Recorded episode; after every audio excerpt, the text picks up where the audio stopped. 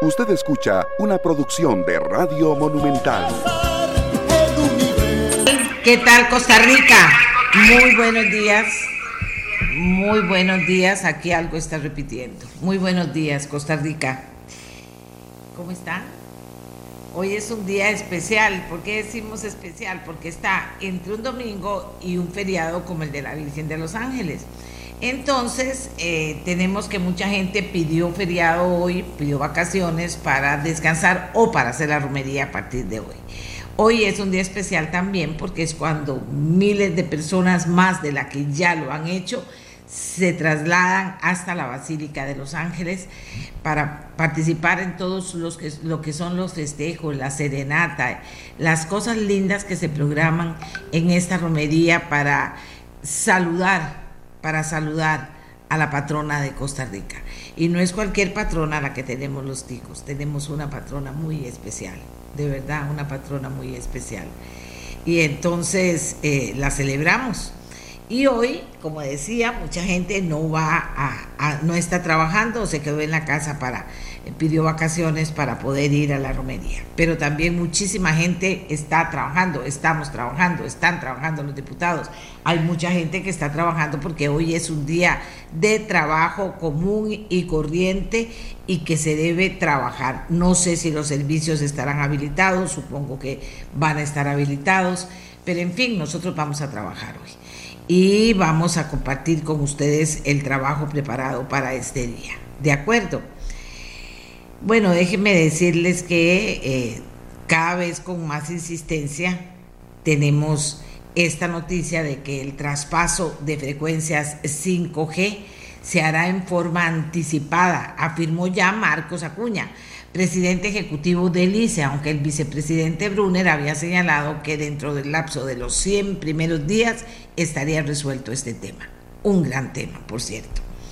El presidente Chávez tiene virus de influenza, Cancela la reunión con Rudy Guarias, por supuesto. Dice, voy a estar trabajando, haciendo teletrabajo. Bueno, deseamos que esté en las mejores condiciones. Él dice, el médico me lo me prohíbe porque esto es bastante contagioso y es efectivamente cierto, pero por supuesto deseamos que cuanto antes esté bien, mejor.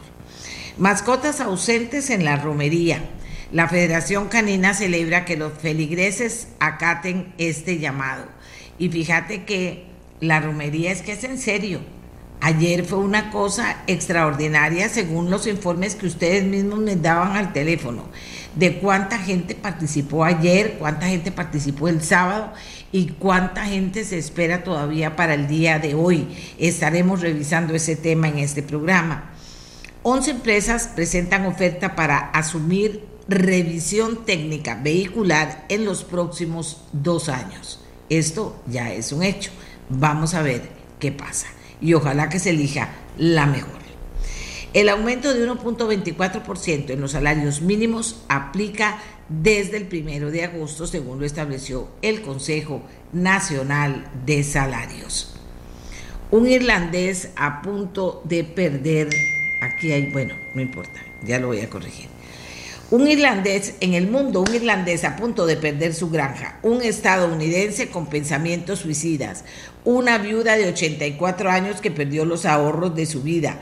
Todas ellas son personas que quedaron atrapadas por la quiebra de la plataforma de inversión en criptomonedas Celsius. Cientos de cartas inundan la oficina del juez que supervisa la extraordinaria y multimillonaria bancarrota. La compañía debe 4.700 millones de dólares a sus usuarios y las cartas que llegan de todo el mundo cuentan las trágicas consecuencias del congelamiento del dinero de los usuarios. Quienes hacen una inversión así deben ser conscientes del riesgo, manifestaron varios analistas en el tema al analizar lo que estaba pasando con Celsius.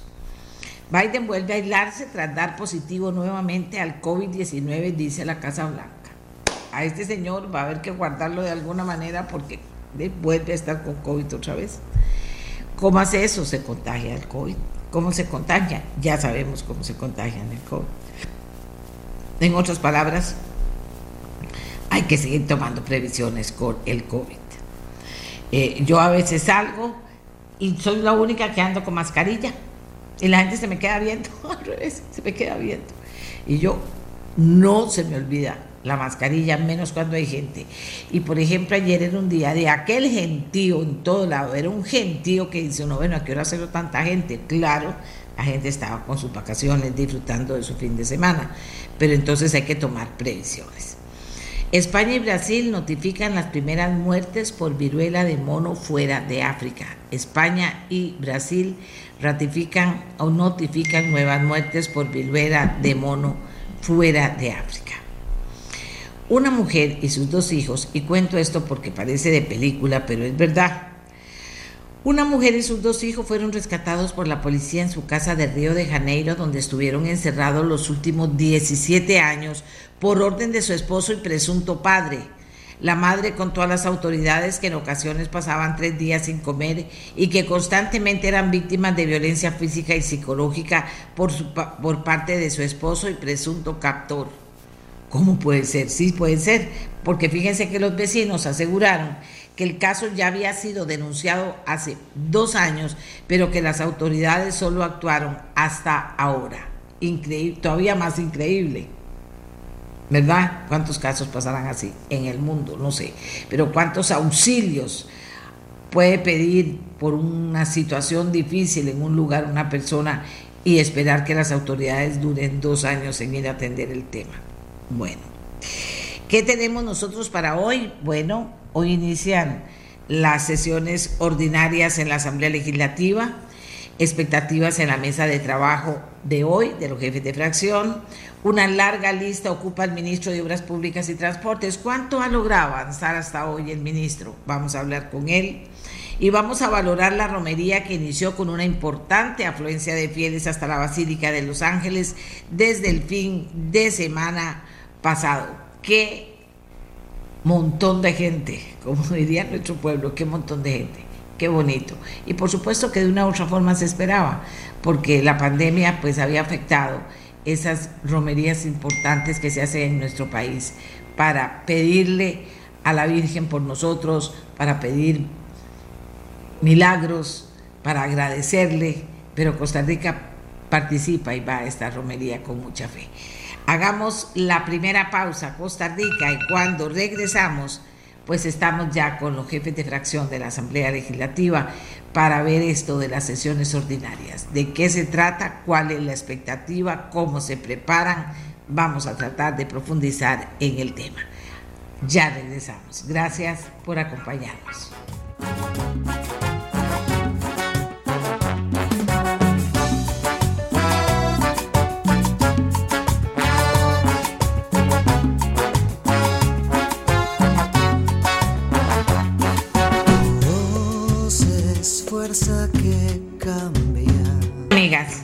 Algo importante. Hoy no es un día igual en la Asamblea Legislativa, cambian las cosas porque cambia quién envía la agenda, son las sesiones ordinarias, o sea que la agenda está conformada por los aportes de los diferentes partidos políticos en la Asamblea Legislativa. Finalizó este el mes de julio el las finalizaron las sesiones extraordinarias, hemos llevado aquí un recuento de ese trabajo. Iniciamos con gran expectativa sobre esta nueva etapa en la Asamblea Legislativa. Eh, vamos a iniciar, como de costumbre, con el eh, presidente de la Asamblea Legislativa, don Rodrigo Arias, sobre la expectativa que tiene don Rodrigo eh, de lo que pueda pasar y contarle a la gente, sesiones ordinarias, qué es lo que se espera ¿Se espera algo diferente? ¿Cómo, cómo será el tema? Bueno, vamos a estar eh, escuchando a don Rodrigo, a quien saludamos. Además, cuando decíamos que el presidente de la República estaba ah, con influenza y que no podía participar en actividades porque era muy contagioso, eh, se nos olvidaba señalar que hoy tenía una cita con don Rodrigo, que el propio presidente de la República dijo, esto se programa para cuando yo ya se me encuentre bien de salud. Don Rodrigo, muy buenos días, adelante. Muy buenos días, doña Amelia, muy buenos días a todas y todos los costarricenses, un placer saludarla e iniciar este nuevo, este primero de agosto con, con buen ánimo para iniciar hoy una nueva sesión eh, especial que inicia ahora a las 9 y 15 de la mañana. Efectivamente, ayer eh, tuve una comunicación del presidente de la República, me manifestó su, su estado de salud, eh, por supuesto la cancelación de la, del café que teníamos hoy a las 3 de la tarde, quedamos de reprogramarlo y aprovecho esta oportunidad pues públicamente para desearle una muy pronta recuperación. Eh, hoy se inicia un periodo nuevo, un periodo ordinario, para lo cual se va a leer una, una declaratoria de ese inicio del periodo ordinario de sesiones. En él se van a ver proyectos que ya habían sido convocados por el Poder Ejecutivo anteriormente y ya estaban en agenda, y también proyectos que ya los diputados están aportando. Eso en la jerga legislativa se llama que los diputados ponen a despachos, despachos proyectos ya por que les interesa a ellos. Eh, en la agenda que tenemos para hoy en la mañana hay que conocer, por lo menos eh, conocer en general una resolución de la sala constitucional de una reforma al artículo 119 para incorporar el voto parlamentario no presencial a través de los medios tecnológicos. Es un proyecto interesante para introducir tecnologías en las votaciones de la del Congreso y será remitido a la Comisión de Consultas de Constitucionalidad.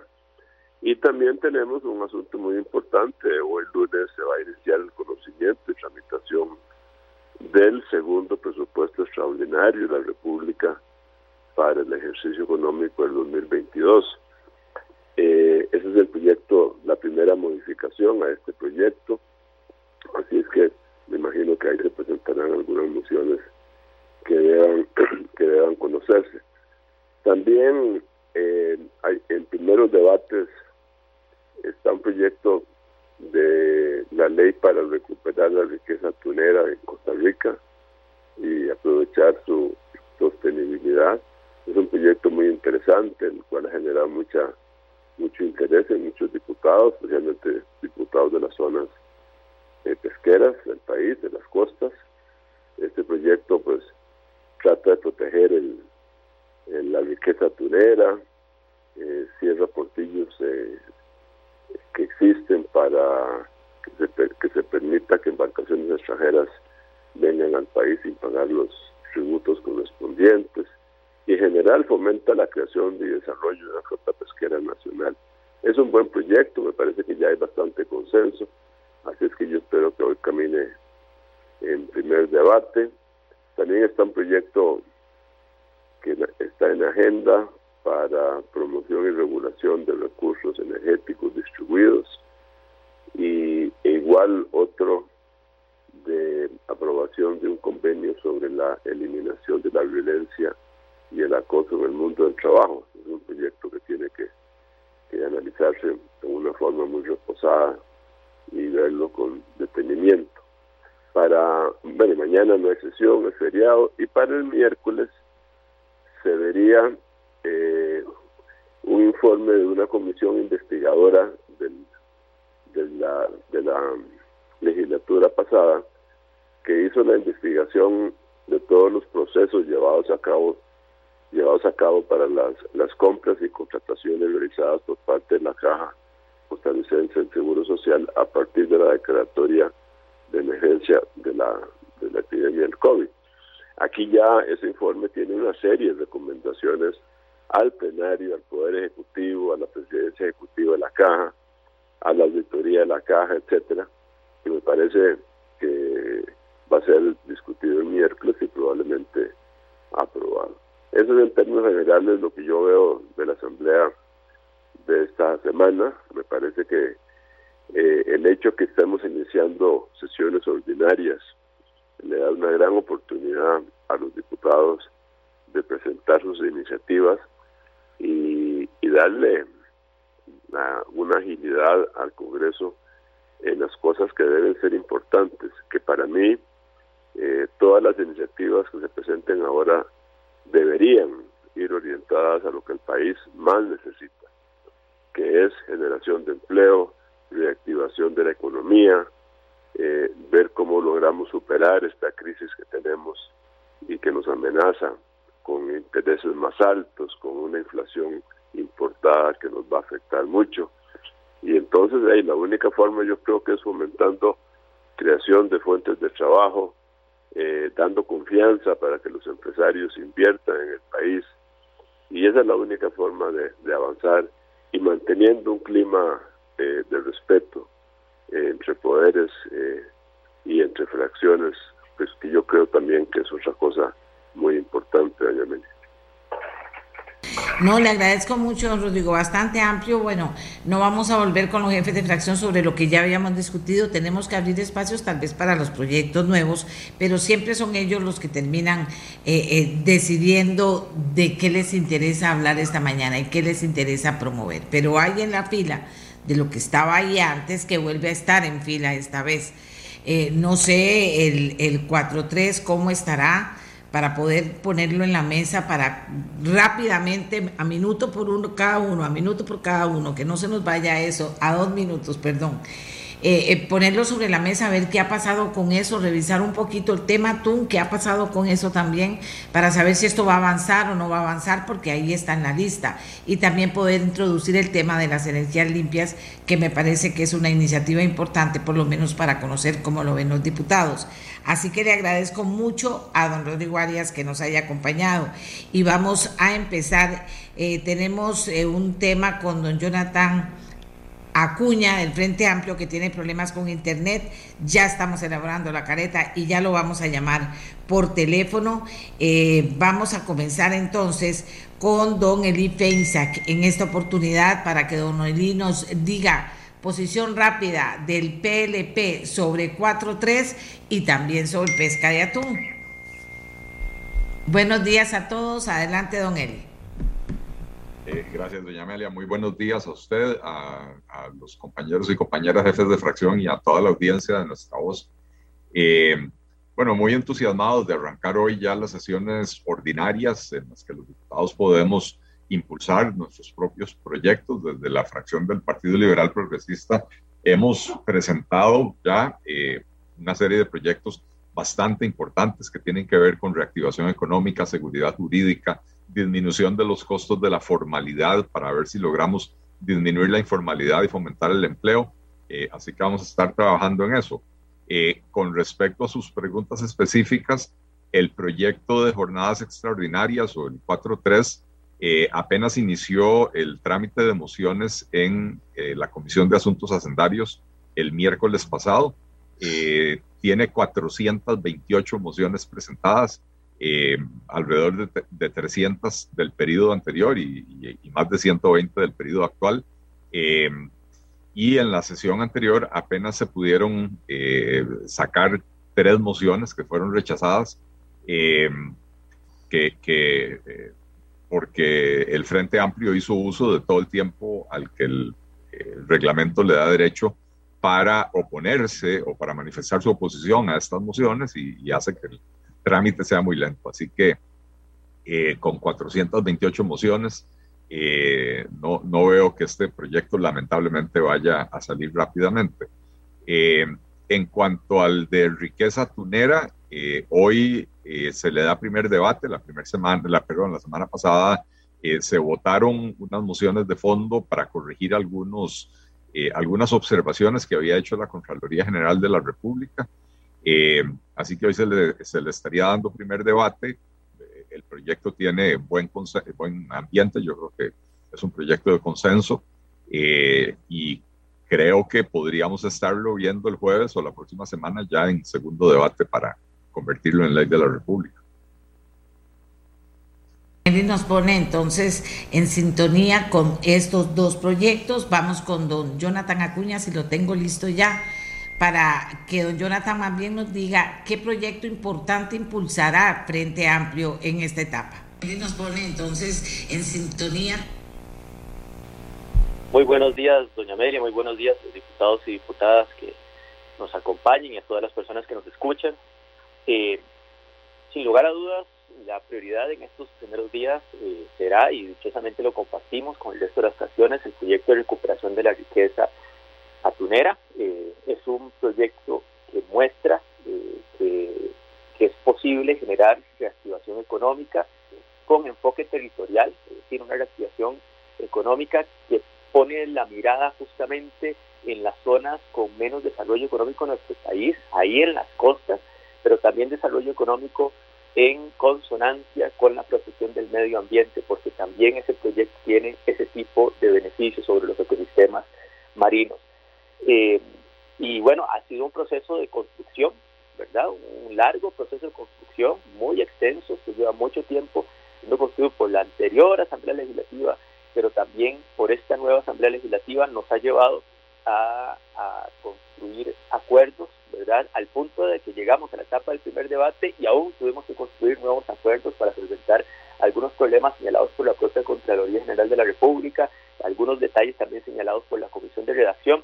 Logramos construir esos acuerdos y hoy lo tenemos para poder darle eh, primer, la discusión en primer debate y si es posible votarlo en primer debate. Entonces, eh, creo que esa es una de las prioridades eh, principales y agradecer mucho que logramos construir en este proceso.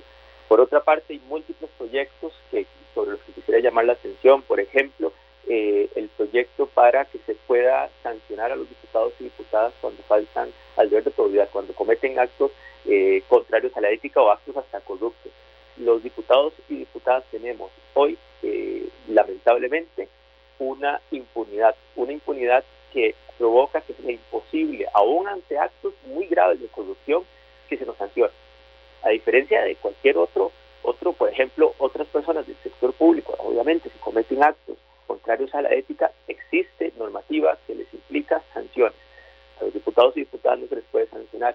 Años atrás se incorporó a la constitución política una reforma para, para posibilitar que en casos gravísimos, ¿verdad? ya de corrupción gravísima, a los diputados se les retiren las deben de ser diputados, porque una persona que fue señalada por por un caso grandísimo de corrupción no puede seguir siendo diputado o diputada. ¿Y qué ocurre? Que si, si eso está bien fundamentado y tiene sustento, debería existir un proceso para que pueda ser sancionado ese diputado o diputada y no existe, entonces no se puede sancionar. Eh, y bueno, ese proyecto ha venido avanzando más lento de lo que uno quisiera, está ahí ya en plenario y esperamos poder iniciar un proceso de construcción de las otras fracciones. Sabemos que es un proyecto perfectible, que se puede mejorar, pero que nos parece urgente, necesario dar ese tipo de acciones a la ciudadanía y que ese tipo de impunidad se acaba. Eh, y también decir que hay otros muchos, tenemos una lista muy larga, ahora estaba en este fin de semana terminando de, revisar la lista de proyectos que tenemos, pero, pero de los que apenas inician trámite que vamos a poder ahora comenzar a impulsar, señalaría uno, considerando la necesidad de dar un impulso a las micro, pequeñas y medianas empresas de nuestro país en las primeras semanas de nuestra de nuestra función como diputados y diputadas, la nueva fracción del Frente Amplio presentó un proyecto para ampliar al doble el periodo de exoneraciones para las micro, pequeñas y medianas empresas. Las, las, las MIPIMES tienen una exoneración durante los tres primeros años de existencia, cuando se crean, que les permite pagar eh, o nada el primer año o menos impuestos sobre la renta en los segundos, eh, en los años 2 y 3. Lo que pedimos es aumentar al doble ese periodo en el que se les trata mejor en materia de impuestos sobre la renta a las nuevas micro, pequeñas y medianas empresas. Nos parece que es de esos proyectos que apenas iniciarían trámite, pero que podríamos poner a caminar con prontitud y que puede generar un impacto positivo, evidentemente, para todas esas pequeñas empresas que, han pasado por una situación crítica hace muy poco y que ahora se enfrentan también con unas condiciones de nuestra economía y de la economía mundial que están apremiando. Muchísimas gracias, don Jonathan. Ahorita volvemos con usted. Vamos con el diputado Fabricio Alvarado. Don Fabricio, aparte de lo que usted trae en cartera como lo más importante en esas sesiones ordinarias, ¿qué piensa de este proyecto de sancionar a los diputados que dice don Jonathan Acuña ocupa la atención de ellos y la ocupará en las próximas semanas? Buenos días, doña Amelia. Buenos días a los compañeros y compañeras. Buenos días a todos los que nos ven y nos escuchan. Eh, bueno, respondiéndole en relación a ese proyecto que acaba de mencionar el diputado Jonathan, a mí me parece que eh, estamos en la misma línea de discutirlo, en la misma línea de trabajarlo para que sea un proyecto que cuando salga sea un proyecto que esté, como lo he dicho siempre, yo desde que iniciamos en este trabajo, un proyecto que esté bien fundamentado técnica, jurídicamente, para que cumpla su objetivo, en efecto, para que cumpla el objetivo de que cuando a un diputado se le sanciona, cuando a un diputado se le demuestra que ha faltado al deber de probidad, pues entonces eh, se ejecute una sanción como la, de quitarle sus credenciales, como bien lo decía él, como ocurre en otros, en otros casos de funcionarios públicos, que eh, pues ahí lo que me parece es que estaríamos haciendo justicia.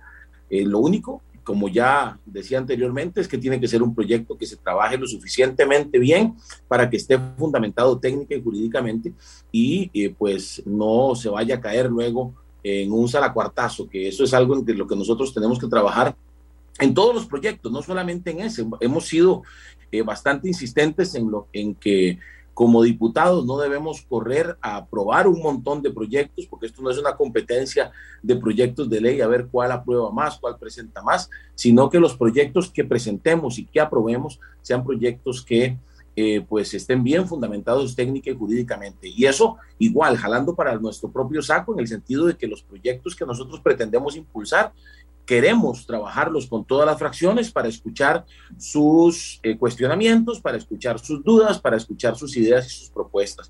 Y precisamente en esa línea, doña Amelia, hay varios proyectos en los que nosotros venimos trabajando también ya desde hace meses, incluso desde el periodo pasado, con los diputados que representaron a Nueva República, proyectos, por ejemplo, que tienen que ver con disminuir el impuesto al valor agregado. Bueno, desde el tiempo de pandemia nosotros estábamos proponiendo eso para ayudarle a los ciudadanos, para ayudarles económicamente. Bueno, eso es un proyecto que para nosotros debería discutirse, debería verse. Sé que hay coincidencia, por lo menos en campaña así se manifestó, sé que hay coincidencia en ese tema con eh, don Eli Feinsack, por ejemplo.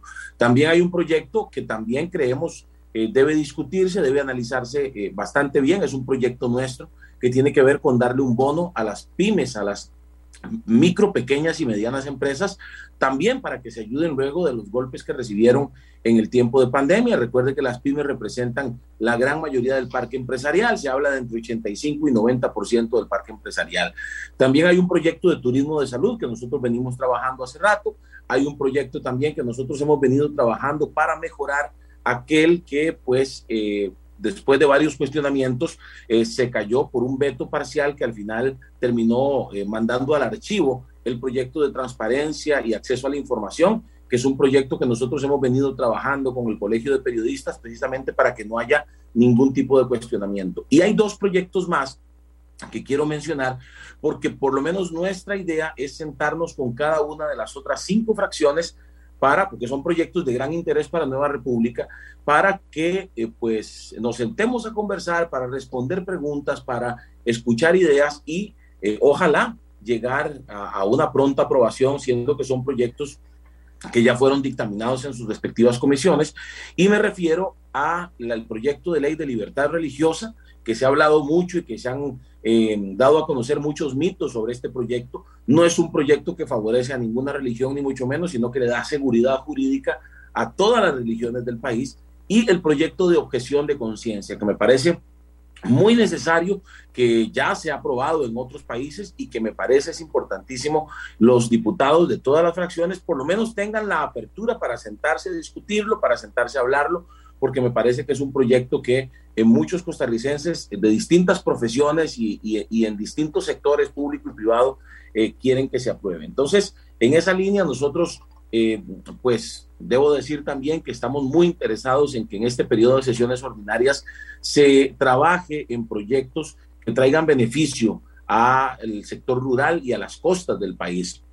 Por ejemplo, nuestro primer proyecto presentado por el, por el diputado Pablo Cibaja fue un proyecto para declarar de interés público el turismo en la zona norte del país y específicamente en los cantones de los Chiles, Upala y Guatuso.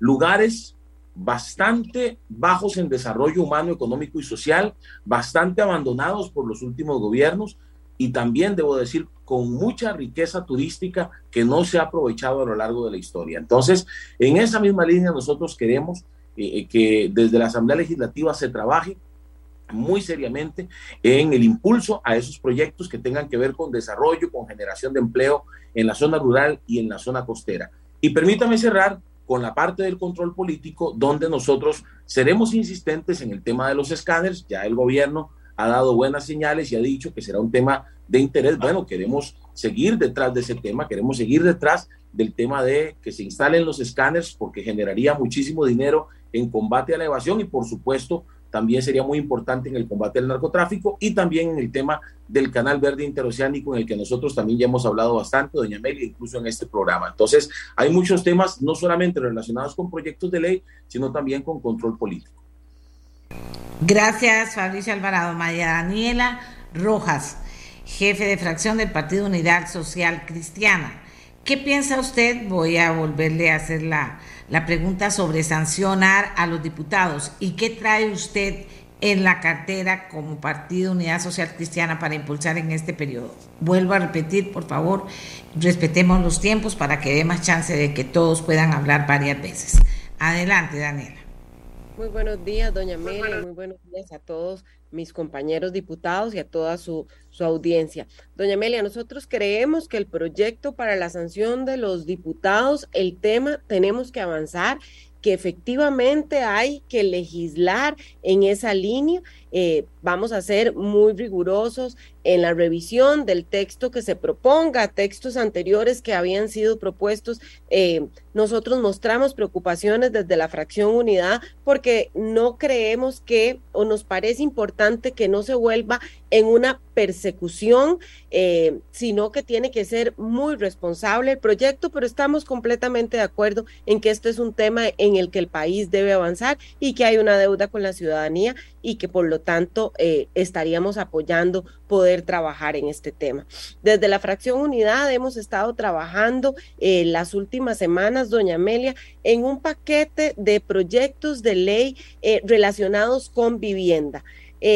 son diferentes tipos de, de, proyectos de ley donde estamos buscando poder promover la vivienda, vivienda social como como un tema de reactivación económica, como lo es el tema de construcción y que siempre que, que se esté eh, construyendo y demás en el país. Hay una, una serie de encadenamientos productivos importantes, pero además estamos habilitando posibilidades. Eh, a vivienda de clase media, a personas que en este momento pueden hacerle frente, por ejemplo, a las cuotas que eh, hay para poder tener una vivienda, pero que tal vez en este momento lo, el problema que tienen es la prima y también a el estrato más bajo eh, de pobreza extrema, también poderle dar una solución. Eh, son alrededor de cinco proyectos de ley, si no me equivoco, que esperamos esta misma semana estarla, estarlos presentando y que permitiría eh, que esto sea un reactivador de la economía.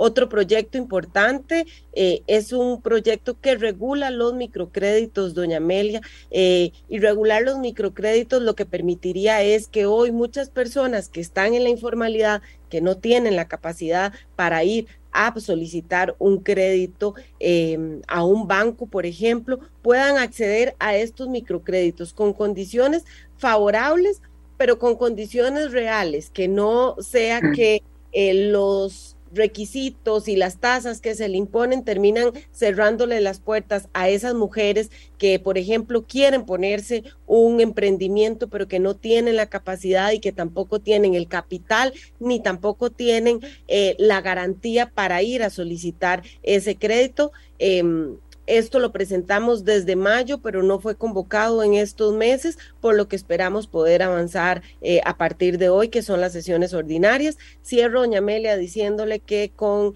el proyecto de ley que hoy vamos a votar del atún y con el proyecto de trabajador independiente que las diferentes fracciones hemos estado trabajando en conjunto, eh, me quedo eh, con la esperanza de que será un periodo de sesiones ordinarias donde vamos a poder seguir trabajando en conjunto como lo hemos venido haciendo, eh, respetuosos de las diferentes visiones de las fracciones políticas, del Poder Ejecutivo eh, y tendiendo puentes porque estas sesiones, al igual que las anteriores, si no nos ponemos de acuerdo y si no tomamos en cuenta la visión de cada una de las fracciones, no vamos a poder trabajar de manera armoniosa.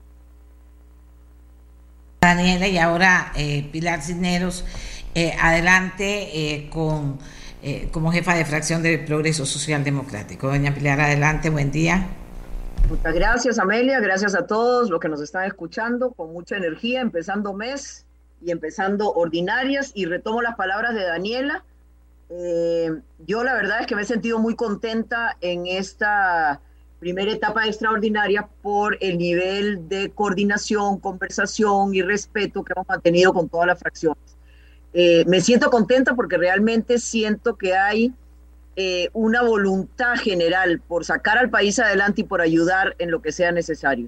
Em, no vale la pena repetir lo que han dicho los compañeros. Yo creo que es una semana vital para tú, una semana vital también para trabajador independiente. Ojalá logremos eh, ya eh, votar esos proyectos de mucha importancia.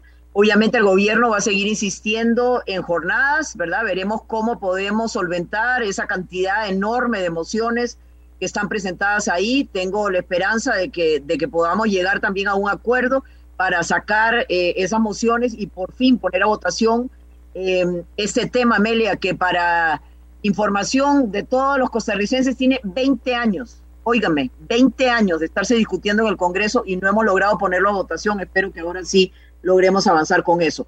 Obviamente, para el Poder Ejecutivo, eurobonos es una prioridad absoluta.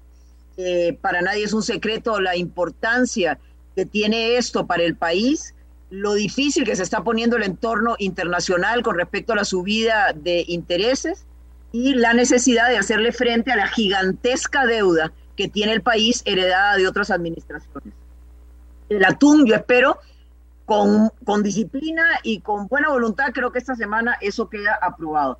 Eh, vamos a seguir impulsando fuertemente los proyectos para seguir mordiéndole eh, pedazos a las pensiones de lujo, ¿verdad? A ese, a ese robo legalizado, como yo lo llamo.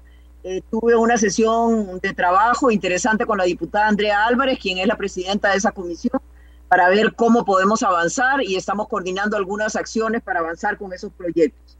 Em, y también eh, espero, ¿verdad? Porque en la última reunión de jefes de fracción decidimos avanzar con varios proyectos que tenemos que consensuar para que todas las votaciones eh, de nombramientos dentro de la Asamblea sean públicas y terminar con ese secretismo y, que todos los diputados votan por un magistrado o por un defensor, ¿verdad? Y eh, el votito es secreto. No, no. Yo creo que eso tiene que acabarse ya y creo que los diputados están conscientes de que eso tiene que ser así, así que espero que avancemos con eso también.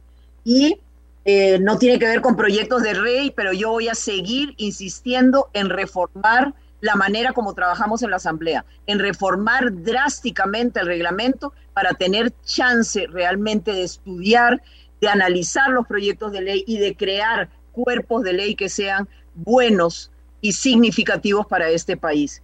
Em, se había dado la oportunidad de que algunos de los asesores trabajaran en eso y con gran sorpresa recibo este informe donde dice, ah, no, es que ustedes no están, no están poniendo cómo serían los cambios. De sí, es que los cambios los tenían que trabajar los asesores. Pero yo voy a seguir insistiendo en eso, eh, Amelia y amigo, porque como estamos trabajando ahora, definitivamente yo insisto en que no vamos a llegar a un buen puerto. Así que por el momento esos son los temas que tenemos sobre la mesa y con mucha expectativa de, seguir avanzando y seguir trabajando, Amelia y amigos. Bueno, muchos temas sobre la mesa importantes. Eh, vamos a ver qué más agrega de su cartera don Eli Fenchak, pero le pregunto a don Eli, ¿cómo piensa PLP sobre esas votaciones de no, que, para que las votaciones de nombramiento sean públicas, que es algo muy importante, don Eli, por lo menos en la mesa de este programa? Eh, bueno, votaciones eh, abiertas, transparentes, 100% de acuerdo en el 100% de las ocasiones este, creo que la Asamblea le debe eso, eso a, la ciudadanía costarricense eh, y, hacer, y debemos hacer las reformas necesarias en el reglamento para que así sea. Eh, también con respecto a la posibilidad de, crear un régimen sancionatorio para los diputados, estamos totalmente de acuerdo. Eh, yo no he tenido chance de revisar el proyecto presentado por, por el Frente Amplio, vamos a revisarlo, pero esa es otra enorme deuda que tiene la Asamblea Legislativa con la ciudadanía costarricense y eh, por supuesto que tenemos que trabajar y consensuar un, texto para, para, para, que así sea. Eh, nuestra fracción, como decía anteriormente en mi anterior intervención rápidamente, hemos presentado una serie de proyectos que van en, en, la línea de disminuir los costos de producción, de disminuir los costos de la formalidad, de la, de, la simplificación de impuestos, del, eh, de la reactivación de la economía. Tenemos en, en, eh, en, materia de disminución de costos una propuesta de ley para la prescripción de deudas con la Caja Costarricense del Seguro Social. en este momento está en la corriente un proyecto presentado por la fracción de la unidad en el periodo anterior que nos interesa que se apruebe, que es específicamente para trabajador independiente. Este otro proyecto eh, lo amplía para todas las deudas, tanto de patronos como trabajadores y, trabajadores independientes. Eh, no, no, y quiero aclarar porque el título puede prestarse a confusión. No se trata de que las deudas que la gente tiene prescriban, sino de crearle reglas a la caja para que eh, los ciudadanos, los asegurados, sepan a lo que se atienen. Hoy en día la caja tiene una, eh, eh, me va la palabra ahora, una, una, flexibilidad donde puede decidir que, que, le van a cobrar a uno 10 años para atrás. Eh, anteriormente lo estaban haciendo 15 y hasta 16 años para atrás, cuando una persona llegaba a querer formalizarse.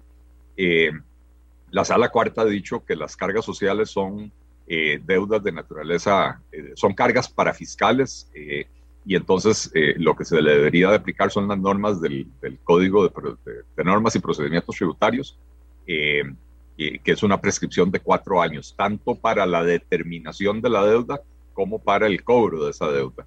Eh, creo que es un proyecto muy importante para crear seguridad jurídica y disminuir los costos de la, de la formalidad. En esa misma línea tenemos un proyecto de interpretación auténtica del artículo 1 de la ley del impuesto sobre la renta. Es una interpretación sobre el concepto de territorialidad que la autoridad tributaria ha venido abusando, eh, extendiendo, ampliando, como que se tratara de un, de un chicle, ¿verdad? Eh, nuevamente es un proyecto que lo que busca es dar seguridad jurídica, en este caso a los contribuyentes. Eh, tenemos el proyecto Simple 1, que es simplificación de impuestos para levantar la eficiencia y la competitividad, fase 1. Eh, eh, este proyecto va a tener eh, por lo menos tres proyectos más que le van a continuar. Después de haber descubierto que en el país hay 191 impuestos, vamos a cometer seriamente la simplificación de ese régimen tributario en este primer proyecto, eliminando impuestos poco productivos que recaudan poco o que, o que están vigentes pero no se cobran. Eh, en los siguientes proyectos ya le, estamos entrando eh, más al, grueso. Eh, otro proyecto importantísimo que tenemos, la ley de creación de, parcelas turísticas residenciales recreativas, que lo que va a hacer es permitir que las parcelas agrícolas se conviertan sin costo para el propietario y con un trámite muy sencillo en parcelas turísticas donde se podrían hacer pequeños desarrollos de interés turístico y este es un proyecto que es muy importante para la reactivación de las economías de las zonas rurales del país, de, las, de la zona norte, la zona sur y las, y las franjas costeras del país que realmente necesitan esa posibilidad.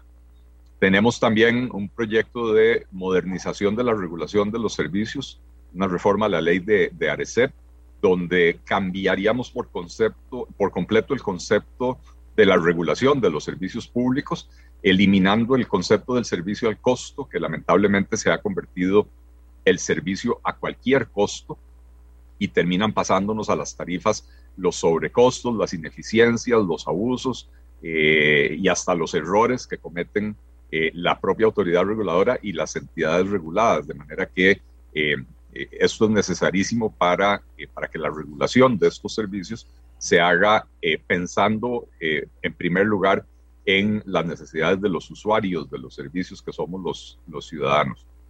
Eh, y después también tenemos eh, un par de proyectos que tienen que ver con, eh, con temas tecnológicos, la ley de protección de datos personales, importantísima, si hubiera estado vigente hace unos años nos hubiéramos evitado problemas como los que tuvimos con la UPAD, con las pruebas FARO, incluso con el hackeo, porque los datos de los ciudadanos hubieran estado bastante mejor resguardados. Es una ley basada en eh, un texto modelo de la OCDE, eh, que, es, una regulación de avanzada eh, que, bueno, nos permitiría dejar atrás muchos de estos problemas. Y otro proyecto de gobernanza de los servicios digitales y el comercio electrónico, que también es un proyecto basado en, en, las leyes modelo de la OCDE y de la Unión Europea. Es una regulación propia del siglo XXI para un negocio que es del siglo XXI, como lo es el comercio electrónico, eh, para crear un marco regulatorio, dar seguridad jurídica eh, y, ¿cómo se llama? Eh, eh, bueno, poder desarrollar estos, estos tipos de servicios digitales y el comercio electrónico en el país con, con, una ley que lo fomente, que lo facilite eh, y que cree un marco legal claro y transparente para, para, las personas. Tenemos otros proyectos de ley también en la cartera. Voy a parar aquí para no abusar del tiempo, pero eh, sí tenemos una, una cartera de proyectos que son muy importantes, insisto, para reducir costos de operar en el país, para crear seguridad jurídica para simplificar impuestos eh, y para crear marcos normativos. se me olvidaba también la ley para, para eh, o el proyecto de ley para regular las plataformas eh, colaborativas de transporte en esa misma línea, ¿verdad? Para crear marcos regulatorios modernos que, que, que, permitan el desarrollo de negocios en Costa Rica sin la inseguridad jurídica que hoy está reinando. Muchas gracias a don Eli. Jonathan Acuña, jefe de fracción. Recuerden que si podemos ajustarnos bien a los tiempos, puede haber mucha más participación de los diputados. Don Jonathan. Muchas gracias, eh, doña Amelia. Sí, lo voy a hacer corto porque además eh, eh, sé que los diputados diputadas, incluyéndome, ya tenemos que movernos, en mi caso, hacia la Asamblea. pero decir, me parece importante escuchar que hay anuencia de parte de, las fracciones para que trabajemos en el tema de prioridad. Mi invitación ahora es que y que mejoremos el texto en todo lo posible y que lleguemos a un. Pero que sí que nuestro objetivo sea que por fin tengamos una ley que permita sancionar a los diputados cuando, cuando cometen actos contrarios eh, a la ética, con actos corruptos graves, que existe ese marco sancionatorio. Entonces, me alegra muchísimo escuchar esto. Yo he venido conversando y sé que hay buena acogida, pero ojalá que podamos dedicar ahora este proceso que estamos en ordinario como el presidente está en plenario para que podamos construir el mejor texto posible, un texto que también eh, sea producto de la visión de todas las acciones y que logremos establecer este marco regulatorio y que quedemos con impunidad a diputados y diputadas. Eh, tomar también este inicio de sesiones ordinarias como una oportunidad ahora tenemos una agenda amplísima, con proyectos de todas las fracciones, eh, en los que podemos construir eh, muchos acuerdos y también habrán diferencias. Lo cierto es que al tener una agenda más grande, más amplia, esto posibilita ir construyendo las agendas de plenario en consonancia con esas visiones que tenemos todas las fracciones, pero también eh, buscando, digamos, esa, crear esa olla común de proyectos en los que logramos tener acuerdo y en los que podemos avanzar. Creo que también es muy importante la labor de control político, eh, que, es una de las funciones centrales de la Asamblea Legislativa. Hay investigaciones en curso que lamentablemente no se están haciendo en comisiones especiales que les una atención digamos más específica, pero que bueno, están en la Comisión de Universidad y sobre las que tenemos muchísimo interés eh, para que se investigue los mecanismos de financiamiento, las finanzas de los partidos políticos que han sido fuertemente señaladas y que eso no debería pasar por alto. No solo porque no debería pasar por alto que haya un partido o varios partidos que tengan graves señalamientos en la forma en la que han procedido con sus finanzas, sino porque esto es una oportunidad que una vez identificados eh, las anomalías, se establezcan, se establezcan reformas en nuestro marco jurídico. Y aquí quisiera hablar de una en específico. Costa Rica es uno de los poquísimos países de América Latina que no tiene franjas electorales, espacios en los medios de comunicación donde cada medio, donde cada partido se asegure poder exponer sus ideas. Hay un proyecto de ley que presentamos y que está ahí ya en plenario con el que podríamos avanzar, que permitiría que directamente el Tribunal Supremo de Elecciones le pague a los medios, que los partidos ni toquen la plata, que se distribuya de una forma más igualitaria entre todos los partidos para que todos puedan exponer sus ideas. ¿verdad? Que tiene un mecanismo de distribución que premia evidentemente también los resultados electorales, pero también que permite que nuevas fuerzas políticas tengan chance de presentar sus ideas a la ciudadanía como corresponde en democracia. Ese tipo de cosas permite además que los partidos ni tengan que tocar la plata, que pase, que pase directamente el pago medios de comunicación eh, y que todos los partidos tengan ese chance de exponer sus ideas e intentar convencer a la ciudadanía de exponer sus propuestas. Está ahí ese proyecto y por eso creemos que investigaciones como esta también dan oportunidades de construir eh, de construir las puertas para que no se vuelvan a cometer eh, anomalías en el tratamiento de las finanzas de los partidos, pero también para generar avances democráticos como este, ¿verdad? Y también, pues, por supuesto, tenemos mucho interés en la investigación del caso Diamante. No, no, puede, no puede, digamos, en términos de control político terminar truncado, ¿verdad? Tiene que terminarse esa investigación, señalarse las responsabilidades y también identificar los posibles en el marco jurídico para arreglar las cosas. Entonces creemos también que habrá una labor de control político. Eh, también creo, al igual que compañeros y compañeras de las demás facciones, que hay un, un, ambiente necesario en democracia de respeto entre las diferencias políticas que tenemos y que eso da oportunidades, da oportunidades de construir, da oportunidades de construir agendas compartidas, da oportunidades también de comprender que habrán temas en los que las otras facciones tienen diferencias con la mía y pues bueno, entonces no es un tema en el que logremos avanzar porque por ahora no hay consenso, pero que también hay muchos otros temas en los que tenemos posibilidades de encontrarnos. Eh, obviamente mi facción seguirá realizando la, la labor eh, que nos corresponde, defendiendo los principios que le ofrecimos a la ciudadanía, y en eso seremos muy contundentes, pero también somos muy contundentes en intentar construir acuerdos para llevar adelante nuestros proyectos y otros proyectos de ley de otras estaciones en los que tengamos interés. Gracias a Jonathan Acuña. Fabricio Alvarado, Nueva República. Adelante.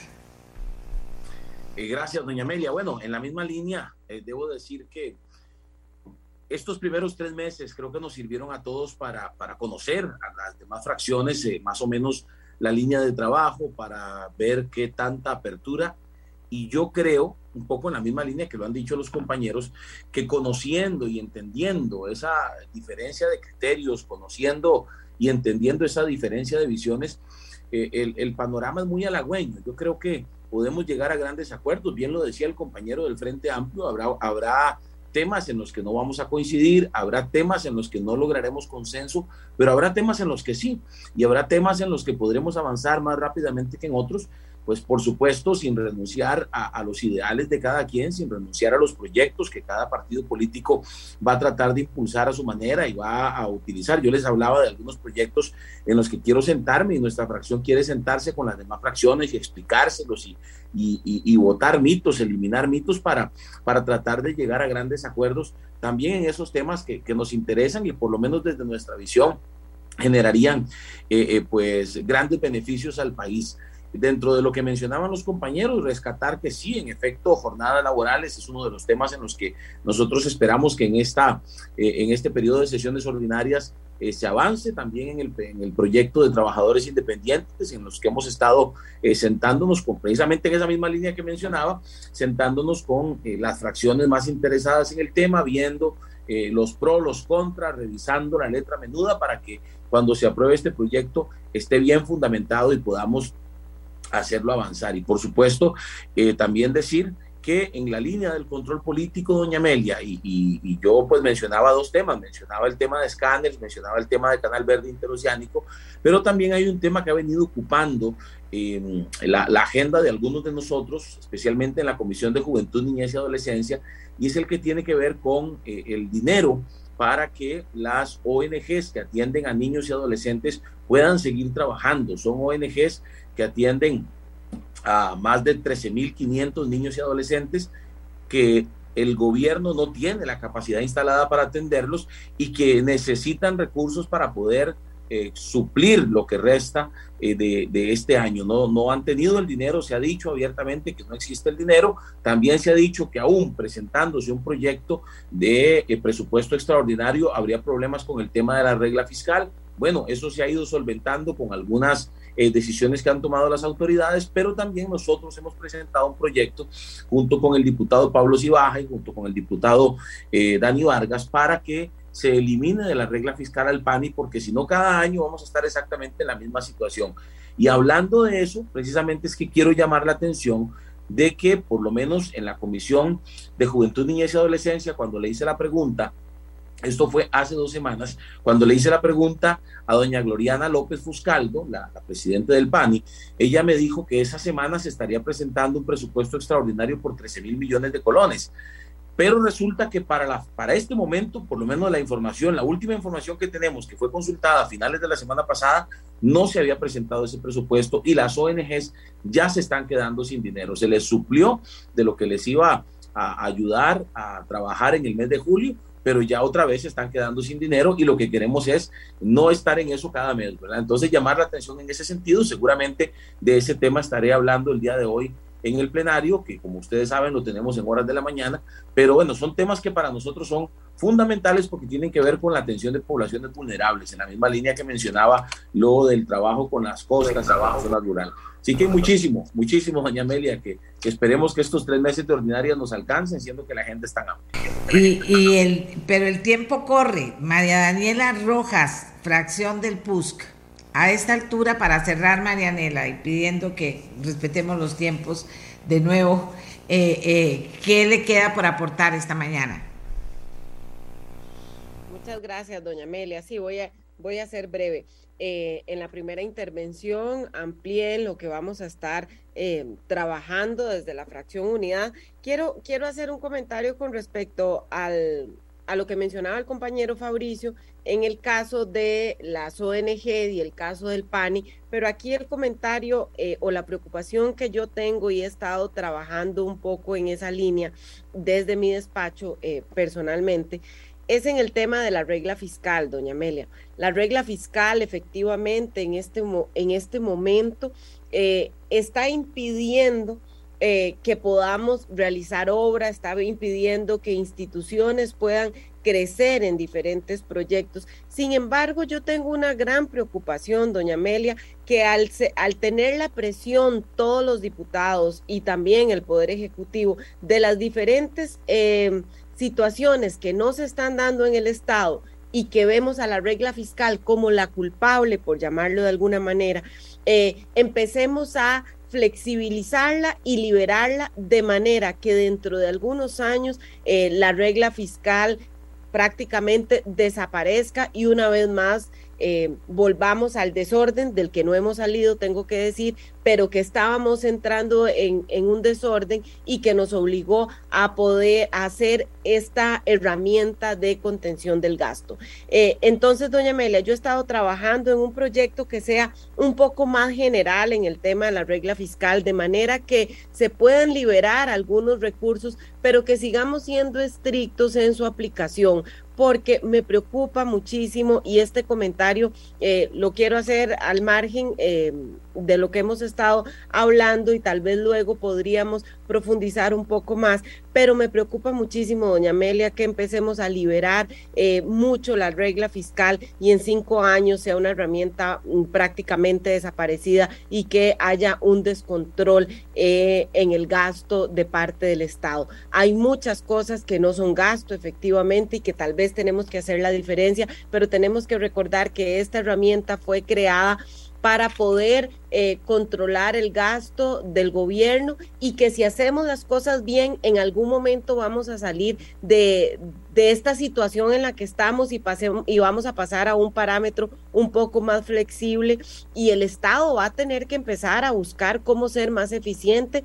en las diferentes eh, obras, va a tener que buscar cómo es más eficiente en, en su gasto y en su inversión también, en qué cosas puede recortar para poder invertir en otras. Entonces yo he estado trabajando en un proyecto de ley, doña Amelia, de regla fiscal, eh, que no sea reglamento, es importante que quede en la ley porque no sabemos dentro de cuatro años cuál va a ser el gobierno que va a estar, eh, que sea un poco más flexible, pero que no eh, eh haga que la, que la herramienta eh, dentro de cinco años desaparezca prácticamente y entonces creemos un problema fiscal muchísimo más grande.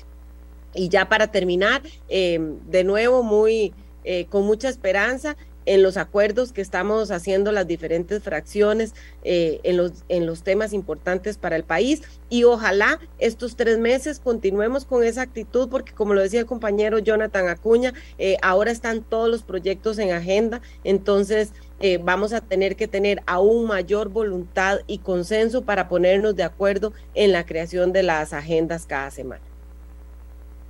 Bien, y le damos el cierre a Pilar Cisneros para que pueda, eh, eh, bueno, no solo poner el cierre, sino cerrar su participación en el programa. Jefa de fracción, Progreso Social Democrático.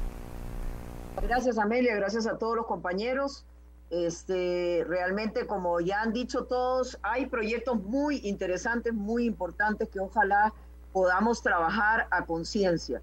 Ese de trabajador independiente, Amelia, es importante que la gente recuerde que hoy por hoy, en este país donde nos enorgullecemos de darle seguridad social y protección y pensiones a sus ciudadanos, ya la mitad de los trabajadores en este país no tienen ni seguridad social ni van a tener pensiones en el futuro.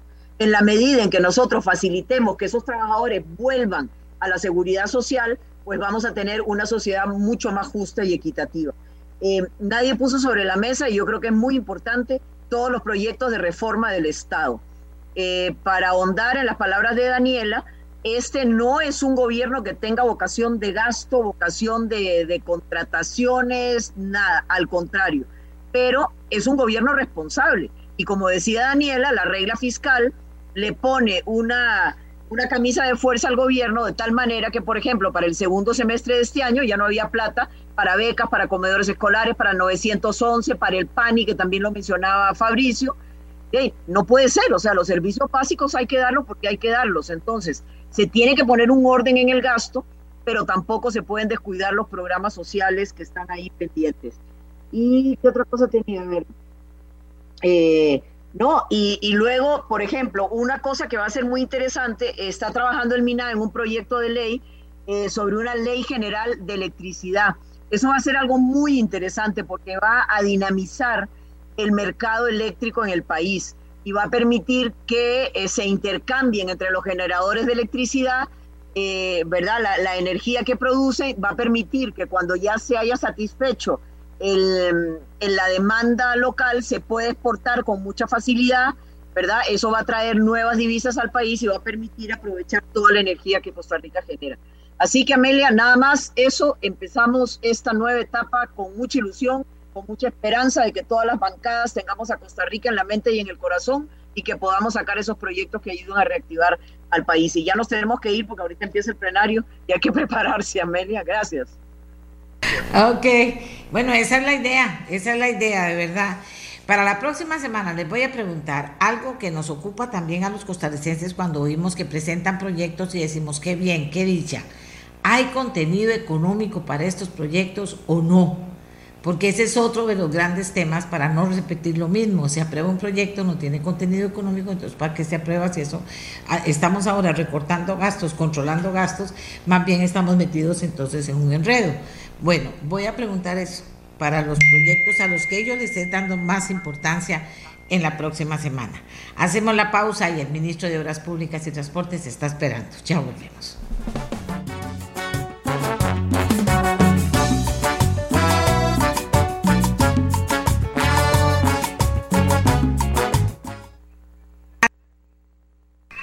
A periodista crítico del mandatario Alejandro Yamatei. Aquí nos dejaron abierto algo que tienen que cerrar. Ok. Detienen a presidente del periódico en Guatemala, del diario crítico, eh, diario crítico, el periódico se llama. Diario crítico del mandatario Alejandro Yamatei. Oigan ustedes qué horror. El periodista José Rubén Zamora, presidente del periódico, diario crítico del mandatario Alejandro Yamatei y de la fiscal Consuelo Porras, sancionada por Estados Unidos. No se calla la verdad callando periodistas. Corearon cerca de un centenar de comunicadores frente a los tribunales en el centro de la capital, a donde Zamora fue trasladado a cerca de la medianoche el fin de semana tras ser arrestado en su residencia. Adivinen qué, acusado no de lo que, de lo que es, sino acusado de lavado de dinero también allanaron la sede del rotativo. El periódico atribuyó a Yamatei la detención de Zamora, quien dijo que iniciaba una huelga de hambre en rechazo a su captura y la requisa del medio del que es fundador. Que me muera si es necesario, pero que se haga justicia, declaró Zamora a los periodistas en tribunales. Fue detenido por un caso bajo reserva. Es señalado de lavado de dinero y otros activos. Ojo, chantaje y tráfico de influencias, entre otros delitos, según dijo el fiscal jefe de la Fiscalía Especial contra la impunidad del Ministerio Público. Y usted diría, pero ¿cómo pasan eso? Porque se van montando las cosas. Por eso es tan importante la votación de quiénes son los magistrados, quién eligen fiscales, quiénes eligen los magistrados. Todas esas cosas son importantes para que después no se puedan montar estas cosas en una democracia. Bueno, eh, me avisa nada más si tengo ya a don Luis.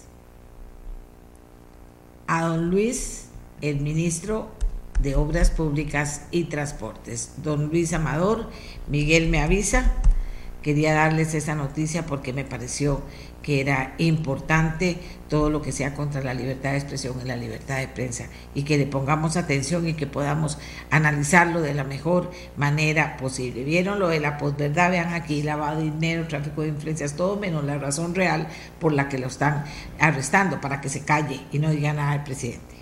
Bueno. Eh, vamos a ver, Miguel, estoy esperando lo que usted me diga, como siempre.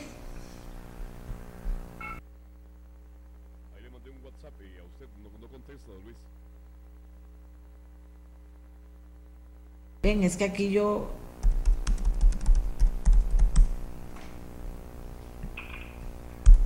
Pero avíseme con tiempo, Miguelito, porque entonces yo me pongo a dar una noticia y todavía lo atraso más también a don Luis, al ministro, lo atraso de ello, obviamente.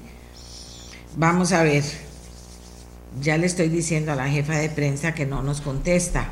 Bueno, entre tanto digo y aporto a la noticia que le dábamos hace algunos minutos y también de última hora se informa con preocupación en los Estados Unidos sobre lo que está pasando con las lluvias. Esto es puro cambio climático, ¿verdad, Costa Rica? Nuevas lluvias complican rescates en inundaciones que dejan 28 muertos en el sur de Estados Unidos. Los socorristas realizan un rescate puerta a puerta en Kentucky bajo condiciones climáticas cada vez peores, mientras continúa la búsqueda de víctimas de las severas inundaciones que devastaron al este de este estado, del sur de Estados Unidos. Oiga, algunas áreas de la región montañosa siguen siendo inaccesibles luego de las inundaciones que convirtieron carreteras en ríos y arrasaron puentes, casas y mataron al menos 28 personas. El afectado servicio de telefonía celular complica los esfuerzos que se hacen.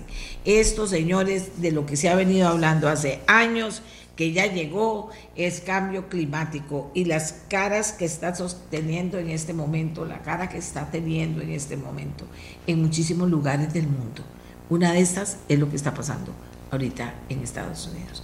No es que va a llover y que va a llover mucho, no va a llover con tal fuerza que va a rezar, va a matar, va a destruir y ahí va la lluvia y el agua y el agua sobre todo, y los ríos desbordados, etcétera.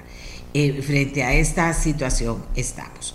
Bueno, y hablando de puentes y de carreteras y de ríos y de todo este tipo de cosas, interesante, decía yo al inicio del programa, poder conversar con don Luis Amador, que ya no me contesta. Vamos a ver, y estamos tarde. Vamos a ver. Y vamos a ver qué es lo que pasó aquí. ¿Qué es lo que pasó aquí? Miguel. Ese es el, el, el, eh, el, único inconveniente que yo veo serio, porque lo demás la verdad es que lo hemos hecho muy bien desde la casa, ¿verdad? Lo hemos hecho súper bien. Eh, eh, que cuál es el tema, dice el señor, cuál es el tema con el ministro, muchos, le voy a decir que cuando pensaba en qué le preguntaba al ministro, dije, bueno, hay, hay muchas cosas importantes que tenemos que conocer de lo que está pasando en obra pública y transporte. ¿Cuánto ha logrado avanzar hasta hoy el ministro en esa lista importante? No es que sea larga, larguísima o pequeña, pequeñita, es una lista importante porque solo cosas importantes están en esa lista. ¿Cuánto ha logrado avanzar hasta hoy? ¿En qué sí y en qué no ha logrado avanzar el ministro? ¿Por qué sí o por qué no? Porque es importante el por qué sí también, ¿verdad? O sea, ¿por qué logró avanzar? Sus cuadros medios en el ministerio lo apoyaron o por qué no logró. Hubo, a mí algo que me ha llamado la atención es que dices, el, el, ministro dice, vamos a hacer tal cosa, le dicen, sí, hágalo, después dicen, ah, es que no, después que el ministro lo anuncia, lo dice, ah, es que viera que no se puede por esto y que viera que no se puede con otro. Eso me parece que no es ético. Usted dice, sí, ministro, si usted quiere hacerlo, pero vea, tenemos estos y estos y estos problemas. Vamos entonces a tratar, entonces el ministro supongo yo le diría, vamos a tratar de solucionarlos, de buscarle acomodo a estos problemas para poder salir adelante. Me avisan, porque nadie puede hacer todo solo, que esa es otra cosa importante. Nadie puede hacer todo solo. Dicen que no me contesta y me dice la jefe de prensa que se está comunicando con él. De repente alguna... Eh, ¿Ustedes qué piensan de eso? ¿Ustedes qué piensan de lo que está pasando en el Ministerio de Obras Públicas y Transportes, de lo que ha podido hacer el ministro, de lo que no ha podido hacer el ministro también, ¿verdad? Porque hay muchas cosas que no ha podido hacer el ministro, otras que están varadas. Riteve, por ejemplo, por dicha, parece que todas las cosas van caminando correctamente, pero en fin, eso es parte de lo que queremos conversar con él. Supongo que debe estar ocupado en otra llamada, él es muy amable y, y nos atiende prácticamente siempre que se lo solicitamos. Pero en fin, eh, decía que decía que sí, tenemos una larga lista para él. Aquí vamos a ver. ¿Qué otra información teníamos pendiente? Bueno, la información con la gente de la Cruz Roja para que nos hiciera una valoración, la Cruz Roja nos hiciera una valoración de lo que ha pasado con los romeros y lo que está pasando ahorita con los romeros y lo que en expectativa piensan pasará de aquí a la noche. O es que ya la mayoría de romeros ha ido a la basílica en estos días. Ya desde viernes eso se hizo grande. Ya desde el viernes esto se hizo muy grande.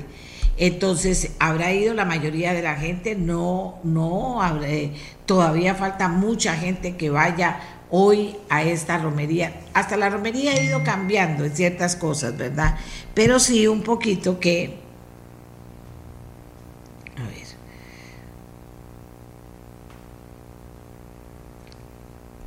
Eh, pero sí ha ido cambiando y el hecho de que se durante varios días la gente eh, haya hecho la romería, es decir, caminar hasta la basílica, también hace que el día de hoy tal vez haya mucha gente que va a ir ya a los actos de la noche o se espera mañana ir a los actos de la Virgen especiales que se hacen allá en Cartago, en la Basílica de los Ángeles.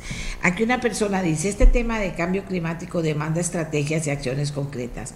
No veo que Costa Rica mueva con la urgencia y profundidad requeridas, así las cosas nos enfrentamos múltiples, a múltiples emergencias que pudieron ser mitigadas o evitadas pagando con vidas y recursos.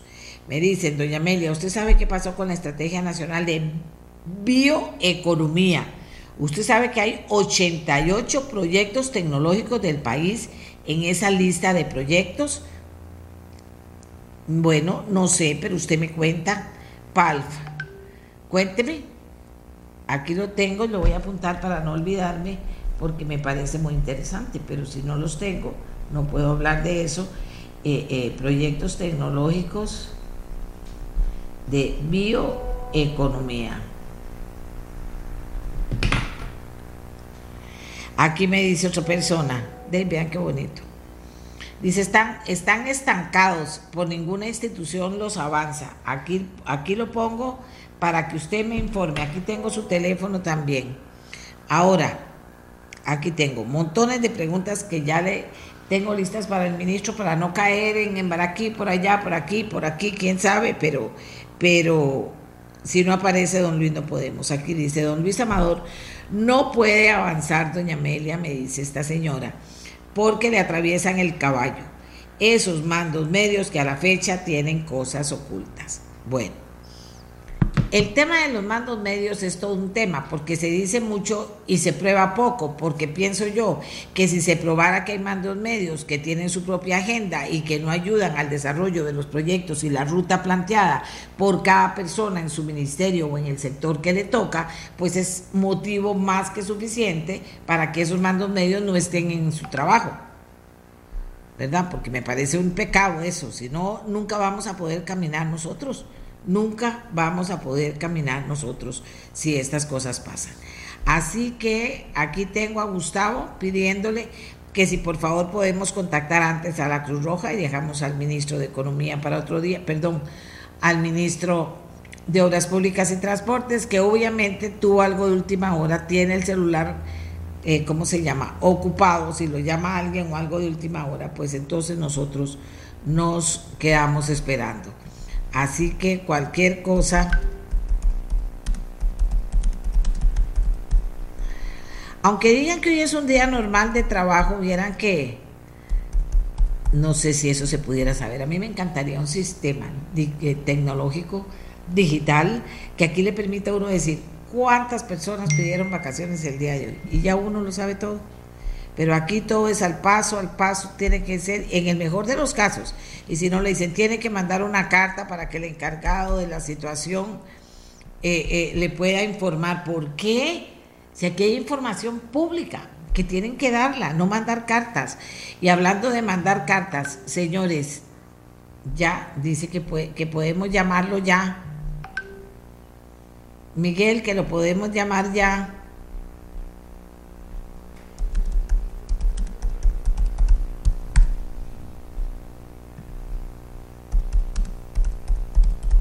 Aquí estoy trabajando con ustedes para que ustedes vean cómo es esto aquí. Tiene mucha emoción, el tema tiene mucha emoción. dice que sí, que al mismo Miguel, dice que no contesta. Por supuesto, lo estoy llamando.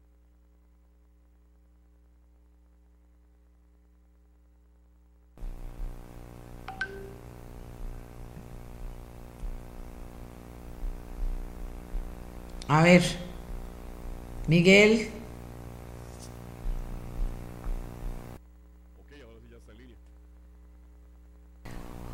Don Luis Amador Jiménez, señor ministro de Obras Públicas y Transportes, muy buenos días, señor ministro. Decía yo que tenemos una lista de pendientes y que a mí me encantaría saber qué ha logrado avanzar, qué no ha logrado avanzar, por qué así ha avanzado, en lo que no ha avanzado, por qué. Eh, pero primeramente quisiera preguntarle cuál es el interés número uno que tiene usted en este momento y cómo está trabajando ese tema adelante. No sé si será RITV o no sé si serán otros de los muchos temas, todos importantes que usted maneja. Eh, doña Amelia, y buenos días a los que nos oyen y disculpen por el retraso para conectarme. Eh, de ahí la conservación, la, la reconstrucción de la red que está despedazada es el tema número uno en este momento. El problema es la falta de contratos, que es generalmente la forma en la que se atiende, y que esos contratos duran hasta dos años en ya estar listos después de todos los procesos de apelaciones para poder adjudicar. Entonces, de ahí estamos viendo cómo mediante contrataciones de urgencia, imprevisibilidades y todas las figuras legales que existen, podemos ir arreglando algunas de las cosas, pero no se puede atender todo. Eso es lo que no me deja dormir en este momento. Eh, pero obviamente hay un montón de temas mal, ¿verdad? Pero ese es el número uno, doña Amelia. Eh, ¿Cómo se siente con el tema de, de RITEVE en este momento? Con respecto a la inspección técnica vehicular, me siento bien. Usted vio que hubieron bastantes eh, oferentes. Eh, algunos son ampos grandes o hasta cajas completas donde viene toda la información de las diferentes empresas. Otros son unos cositas más pequeñas que uno no está muy seguro que estén completos. Entonces eso sí, da algún nivel de angustia, pero de ahí hubieron 11 en total. Póngale que de esos 11 hayan unos 4, 5, 6 que sí estén bien completos. Entonces sí tenemos una buena cantidad de ofertas. Eh, ahora la parte que viene es eh, que se nombre el miércoles ya el último miembro del COSEBI, que no estaba todavía nombrado por el Consejo de Gobierno, inmediatamente sesionar, que se convaliden los actos hechos hasta la fecha, y que ya se puedan abrir esas ofertas, analizar y ya adjudicar. Eso es un lado de, la inspección técnica, ¿verdad? La otra parte de la inspección técnica es qué hacemos mientras tanto. Y ahí es donde tengo a la gente corriendo, tratando de reactivar una de las estaciones para nosotros como ministerio poder operarla. Eh, mi gente de informática conectó los sistemas, Eh, varios mecánicos del ministerio están en sitio, en, entrenamientos, asegurándose de que manejan bien las máquinas y saben bien los códigos que las máquinas sacan y, y con eso vamos a tratar de atender ciertos grupos de vehículos y lo que es la importación de vehículos nuevos y usados, que Hacienda va a tomar la de los nuevos, que es más fácil, y la de los usados seremos nosotros los que vamos a estar haciendo eso. Estamos corriendo para ver si de hoy en ocho ya podemos empezar con eso. Pareciera fácil, pero hay muchas cosas, ¿verdad? Eh, desde el marchamo que hay que darle, que tiene que ir en papel de seguridad, hasta los útiles de seguridad ocupacional, de la operación de las máquinas, la conexión de ellas, el informe que se genera. Es, es un poco complicadillo, pero, pero estamos en esas, eh, doña Amelia. Ahora, dígame una cosa. Eh, cuando usted dice que le angustia mucho, casi que lo, sentimos decir angustia, aunque no solo la palabra, el tema de la red, eh, de la red vial, de las carreteras, de todas las situaciones que hay, de que, ¿cómo va a lograr resolver esa situación, señor ministro? no, es que ese es el gran problema. Estamos en medio de un invierno y con todas las redes mala, en mala condición la mayoría la forma que normalmente se usa, eh, se tienen contratos de lo que se llama conservación vial, que el nombre está mal empleado, pero son contratos de hasta cinco años, donde usted tiene una empresa que le controla un sector del país y cualquier necesidad que, ocurra, esa empresa se lo atiende y todo lo que es la conservación, o sea, el sellado de grietas, cuando se le hacen huecos, ir a tapar esos huecos, eh, si ya está muy malo reconstruir, todas esas cosas de ahí estamos en cero porque no hay un solo contrato en este momento. Y habilitar esos contratos no hay forma de que estén en menos de un año, en el mejor de los casos. ¿Cómo lo voy a resolver? Se hizo un decreto de emergencia hace más o menos 15 días, donde se identificaron todas las zonas eh, que el fenómeno Boni y todos los fenómenos anteriores han estado golpeando fuerte y causando daños, donde han habido deslizamientos, hundimientos, socavaciones, eh, todo ese tipo de problemas, derrumbes, y entonces eso se va a atender mediante lo que es la comisión de emergencias. Después tenemos toda la parte de, los huecos, y ahí es difícil, estamos usando un poco el perfilado, que es el material que se quita cuando uno eh, hace un cambio de la capa del asfalto en algún lado y queda toda esa piedrilla como de color negro. Eso se está colocando con algún nivel de, de ligante asfáltico pero eso es una solución apenas para poder sobrevivir el invierno, ¿verdad? Eh, se abrieron algunos contratos que están en proceso para poder hacer bacheo, pero son contratos muy chiquitillos, entonces hay que usarlos como en los huecos principales. Y muchas zonas está el contratista anterior que no se ha finiquitado, entonces no me permite a mí poder empezar hasta que no se firme eso. O sea, la, la situación, doña Amelia, viera que es bien, bien, bien complicadita. Hoy tengo una reunión a partir de la una de la tarde con todas las gerencias de conservación del CONAVI para ver dónde están esos planes, de esa lista de proyectos, esa lista de necesidades. Eh, y por qué es que no se está atendiendo y qué tenemos que hacer para poder atender, porque cuando me reúno con cualquier municipalidad o grupo cantonal o de, de, vecinos de algún barrio, pues evidentemente que ahí se evidencian todas las necesidades, de las cuales lo sabemos, pero estamos como atados de manos y de pies y doblados en cuatro y metidos dentro de una caja fuerte, como cuando echaban a Copperfield dentro del agua. Más o menos por ahí andamos. Doña Amelia.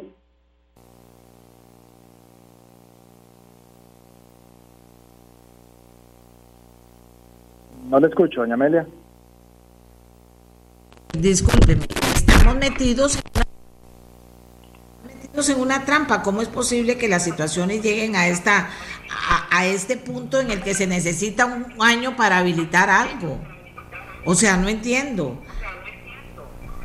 Sí, el problema fue que se dieron los casos de corrupción en el 2019 y ahí la administración anterior había pedido que le renovaran los contratos por dos años más, que era una mal praxis que traían de ya arrastrada, en lugar de haber sacado contratos a tiempo después de los casos de corrupción, Contraloría dijo, yo no renuevo un solo contrato porque de ahí estamos detectando todos estos problemas y a partir de ese punto la administración anterior quedó ahí en un impasse en el que no gestionaron nuevos contratos, no se pidió contrataciones no, y, y yo llegué a sentarme el 8 de mayo sin un solo contrato abierto, sin un solo contrato en proceso. Entonces llega uno contra una situación de casi imposible en la que yo no puedo justificar que vamos a tener que esperar un año. Que dicha que lo cuenta, ministro, que dicha que lo cuenta. No, no, no, no, que dicha que lo cuenta. Porque, porque después uno dice, no, qué barbaridad, que por qué no logran, que no arrancan, que ve, que no se podía arrancar, no. Vean las trampas que estamos metidos. Aquí una persona dice, uno se pregunta por qué esa eh, conservación vial a esta altura no la implementa con empleados del Ministerio de Obras Públicas y Transportes. Exactamente lo que yo he estado tratando, pero lo que pasa es lo siguiente. Tenemos maquinaria porque ya la ubicamos aquí a nivel ministerio. No tenemos suficiente personal. El personal se ha ido pensionando, se ha ido trasladando a otro lado y ahorita lo que queda es una cuadrilla de bacheo y en el laboratorio de materiales parece que pudieran salir una o dos cuadrillas más.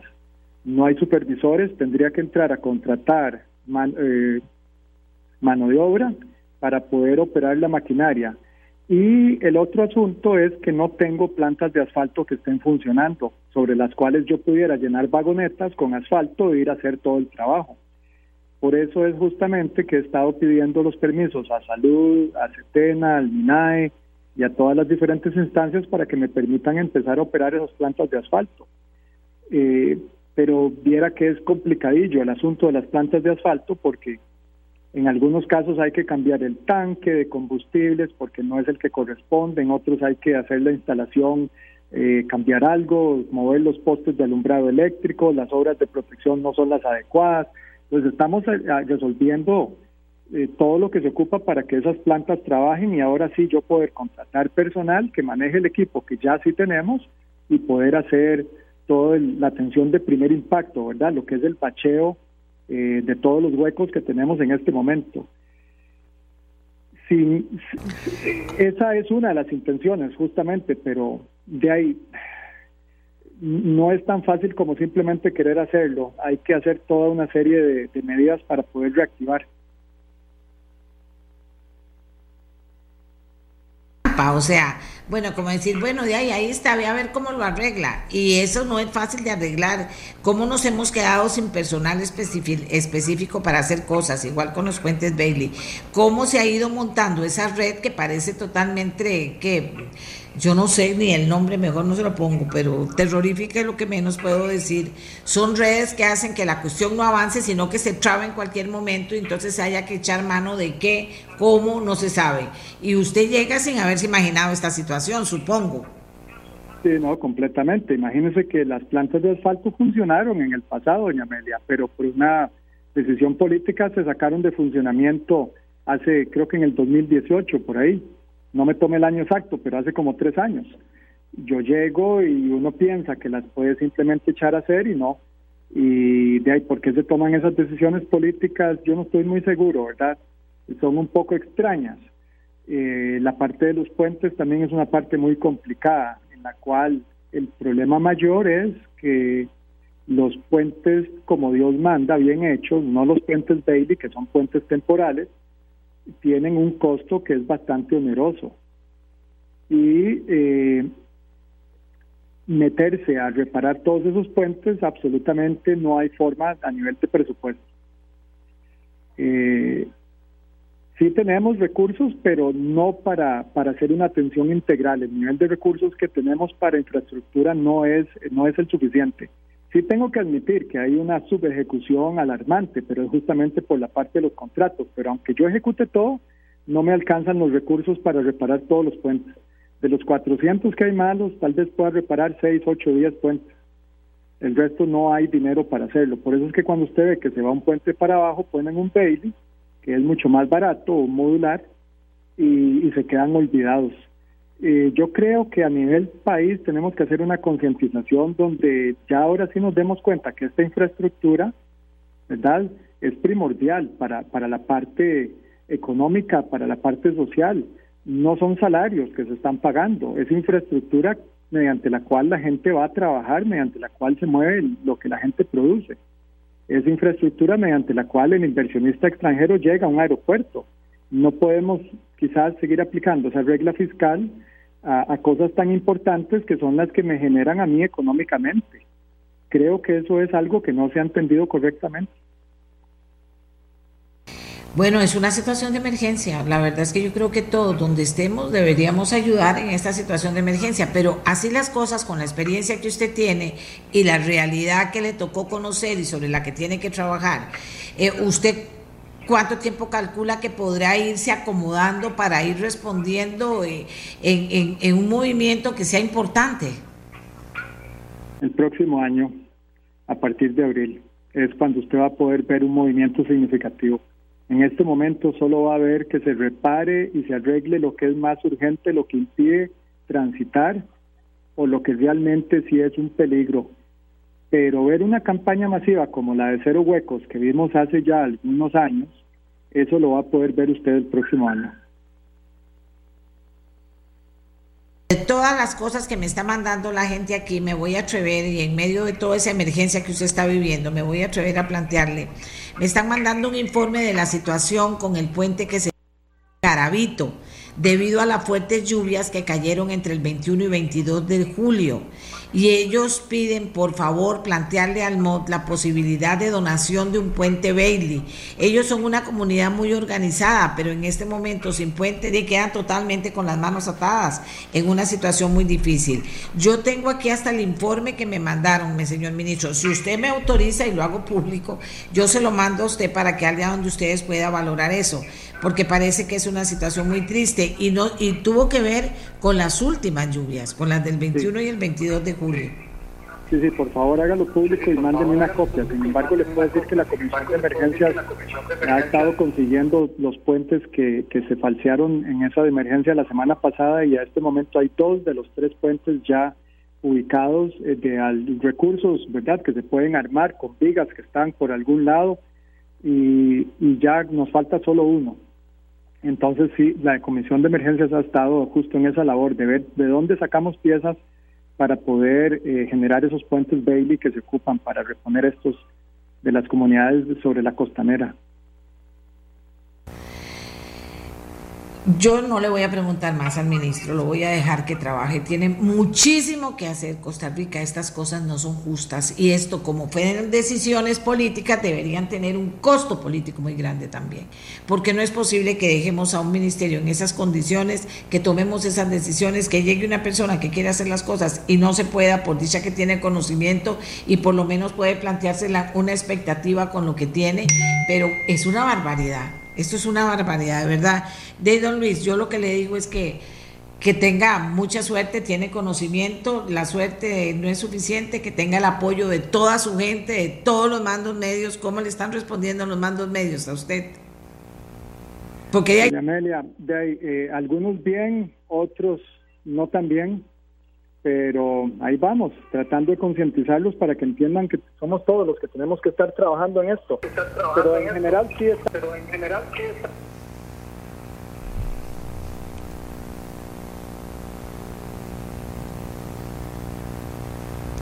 Doña Amelia. No oigo Miguel. Sí, señor. Bueno, entonces, ¿qué le puedo decir? O sea, yo no entiendo, los mandos medios deberían con las mangas ahí bien vueltitas estar trabajando duro, porque también como no hay personal en muchos lados, en otros lados se fue, que están haciendo los mandos medios. O sea, qué difícil, qué difícil, pero qué dicha que don Luis me lo plantea para que usted lo tenga conciencia. Pero eso también tiene, tienen costos políticos, señores, no puede ser posible que hayan hecho lo que hicieron y lo dejen así. Y estoy hablando de obras públicas y transportes, pero también de que el ministro que conoce la situación dice, eso es lo que me angustia, todo lo que hay que hacer en las carreteras, en los puentes, etcétera, y no tengo cómo en este momento, tengo que ir habilitando lo que tengo para poder dar una respuesta. Y la respuesta fuerte, la campaña fuerte será hasta en el mes de abril. No solo hay que entenderlo, sino que hay que los que puedan apoyarlo, ¿verdad? Ahí en la práctica, pero es una situación difícil, sin duda alguna, don Luis. Muchas gracias por habernos atendido. Gracias, doña Amelia. Buen día a todos. Doña Amelia. Buen día a todos. Buenos días. Fatal fatal, ¿para qué te voy a decir? O sea, es una cosa que dice uno, ¿cómo puede ser? Ya para qué le voy a preguntar otras cosas, imagínense cómo debe estar con solo eso, con solo eso que nos diseñó ahí, eh, hilvanado apenas, hilvanado, imagínense ustedes qué situación, es que se angustia uno de verdad, por favor, por favor. Bueno, entonces ahora ya vamos a ir al tema de la Cruz Roja costarricense. Ahí tengo esperándome al señor Jesús Escalona. Él es el vocero de la Cruz Roja costarricense para contarnos cómo ha ido la romería desde que empezó fuerte, qué está pasando hoy y qué se espera entre hoy y mañana, que es la festividad más fuerte eh, que celebra a la Virgen de los Ángeles. Eh, señor Escalona, muy buenos días. Muchísimas gracias. Usted es coordinador de la Cruz Roja y el vocero que nos, que nos va a informar sobre esta situación. Muy buenos días. Adelante. Efectivamente, doña Amelia, buenos días para usted y todos los radioescuchas. La Cruz Roja costarricense se place de decir que a pesar de que se ha visto bastante movimiento, como lo han reportado los medios de comunicación, los números de atención son relativamente bajos. Eh, desde que se iniciaron las operaciones, hemos logrado la atención de 650 personas. Esto es el corte que tuvimos ahora a las 8 de la mañana. 650 personas atendidas, ya sea por llamadas que ingresaron al sistema 911 para solicitarla o porque las personas, los romeros, llegaron directamente a los puestos de atención que hemos habilitado como todos los años anteriores para tal fin. Hemos dispuesto de siete puestos de atención extraordinarios, ¿verdad? Más la respuesta ordinaria que se da desde las diferentes bases de la Cruz Roja. Hemos dispuesto de siete puestos de atención desde San José hacia Cartago e incluso uno más sobre el Cerro de la Muerte en el sector de Conventillos. Entonces, en este sentido, tenemos solamente 650 personas atendidas, de ellas solamente 14 ameritaron traslado al centro médico. Y eh, vale decir que de estas 650, solamente 524 han sido producto de los diferentes casos médicos que se dan y eso nos da un número relativamente bajo de solamente 98 personas atendidas por eventos traumáticos, es decir, personas que se pudieran haber precipitado, que tuvieran algún tipo de lesión. Todos los demás casos atendidos refieren a consulta médica. ¿Y qué especificamos en esto? Bueno, personas que por una u otra razón tienen algún tipo de padecimiento, que emprenden la romería sin saber si tienen las condiciones aptas para realizarla y terminan consultando en uno de nuestros puestos de atención. Eh, tenemos, como siempre, ¿verdad? Muchas personas eh, solicitando relajación muscular o que se presentan algún tipo de ampolla, de quemaduras por fricción, etcétera, quizás porque no se utiliza el tipo de calzado adecuado e incluso algunos aquellos que por ser muy devotos realizan la romería descalzos. Entonces, en general, los números son bastante satisfactorios, siendo el puesto de la Cruz Roja que más personas ha atendido, las instalaciones que tenemos al costado norte de la Basílica y el segundo en cantidad de pacientes atendidos, el que tenemos en el sector de Ochomogo, por ahí por las inmediaciones de Recope. Estamos bastante satisfechos, nos falta lo que tradicionalmente hemos creído la jornada más dura, que es el día en que tradicionalmente se realizaba la romería, que empieza hoy, a pesar de que muchas personas podrían haber adelantado esta caminata en razón de que el día de hoy es laboral. Pero bueno, ya se reporta algo de movimiento. Nosotros estamos listos. aquí lo importante es decirle a todos los romeros, a todas las personas que realizan este acto de fe, que nosotros estamos con ellos para apoyarlos y para acompañarlos en su recorrido. Vamos a ver, eh, entonces, digamos, al día de hoy no se puede hacer una estimación de cuánta gente ha asistido a la romería, porque por ejemplo en el día el sábado y el domingo había muchísimos mensajes de que era un mar de gente el que iba para Cartago. ¿Usted puede confirmar esto? Efectivamente, podríamos confirmarlo. Nosotros vimos desde nuestros puestos de atención, gran cantidad de personas caminando y el puesto Basílica, que es donde termina el recorrido, nuestro personal allí en el sitio también reportó gran cantidad de personas haciendo filas para ingresar a la Basílica o en las inmediaciones de la plazoleta. Pero no con esto podríamos decir que ya todas las personas que realizan el recorrido lo hayan hecho estamos preparados para que la noche de hoy sea la noche más fuerte y es la razón por la que hemos reforzado, eh, hemos dispuesto mayor cantidad de personal para tener mayor cantidad de cruz rojistas pendientes para la posible atención de, de, los romeros que requieran ayuda. Bueno, pero números no tiene en cuanto a, a, posibilidad de cuánta gente habrá participado y cuánta gente lo hará hoy, porque ya ahora ya queda solo un día, ¿verdad? O sea, usted con su experiencia diría que participó tanta gente como para que el día de hoy, la noche de hoy sea menor o la expectativa es que vaya muchísima gente hoy.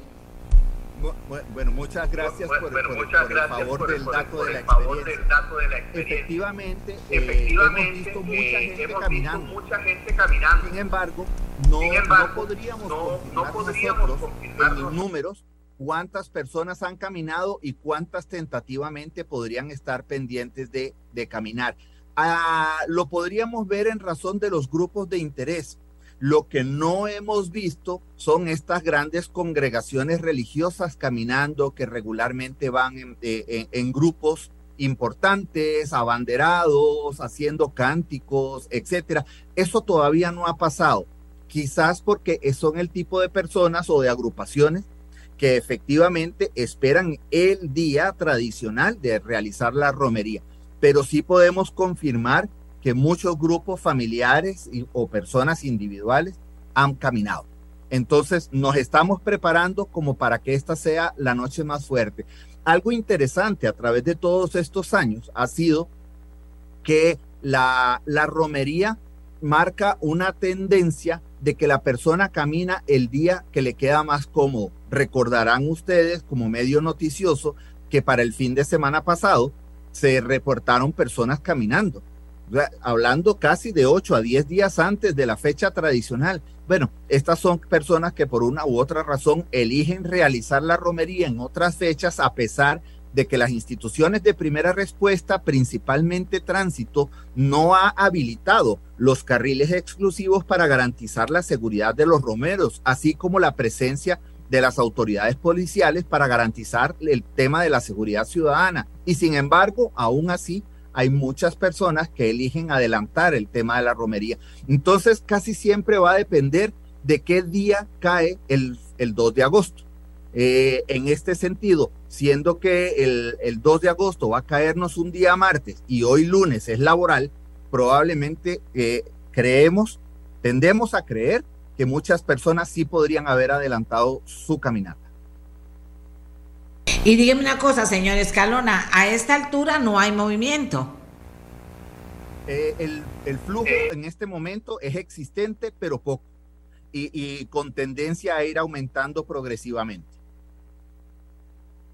Con tendencia a ir aumentando progresivamente.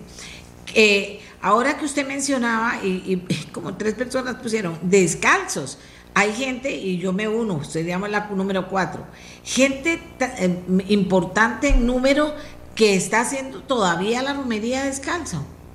No, no, no, no, no que yo mismo lo haya podido constatar, pero como me corresponde hacer la supervisión en varios de los puestos, uno pues ya aprende a, a agudizar el ojo a ver en qué condiciones van caminando los romeros antes la ropa era como un poquito más formal y ahora ya existe un poco la tendencia más deportiva para cumplir el acto de fe, pero eh, eh, en, en, condiciones de calzado y de ropa un poco más fresca y más cómoda, lo cual nosotros agradecemos. Pero efectivamente, doña Amelia, y, y a todos los radioescuchas, efectivamente hay personas que realizan eh, la romería descalzos. Y se lo puedo decir porque son cosas que nosotros hemos visto son el tipo de personas que entonces casi en casi todos nuestros puestos de atención pasan pidiendo ayuda, valoración allí, algún tipo de curetaje, pero continúan. Pero dígame una cosa, ¿cuánta afectación tiene para los pies de una persona hacer esa romería descalzo o descalza? Bastante, bastante y la bastante, mayoría la realiza la casi siempre en el horario nocturno para evitar entonces el tema del el asfalto caliente que sería todavía mucho peor el, el daño que se realiza. Nosotros no opinamos al respecto de esto, ¿verdad? Eso es la forma en que cada persona o cada romero vive su fe.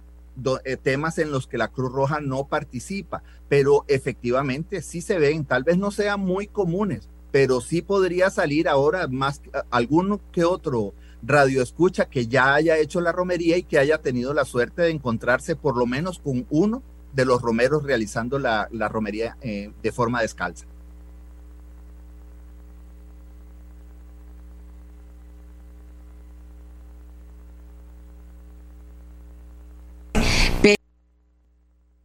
que todavía no ha iniciado la romería, que se está se está preparando para hacerlo, de acuerdo a las experiencias de este año, porque nos decían inclusive que se había atendido el, llamado de la Asociación de Perros y que no habían ido mascotas esta vez, y eso es importante no solo para las mascotas, sino también para muchas personas.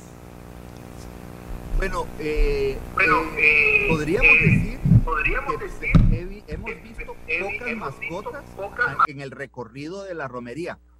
Pero sí, hay, sí han participado algunas mascotas, eh, algunos un poco más previsores llevan sus mascotas dentro de los coches para, para, para ese tipo, pero sí han participado algunas mascotas. Hemos visto otras personas que llevan su mascota en brazos. Debe ser un poco cansado, pero tampoco lo cuestionamos, ¿verdad?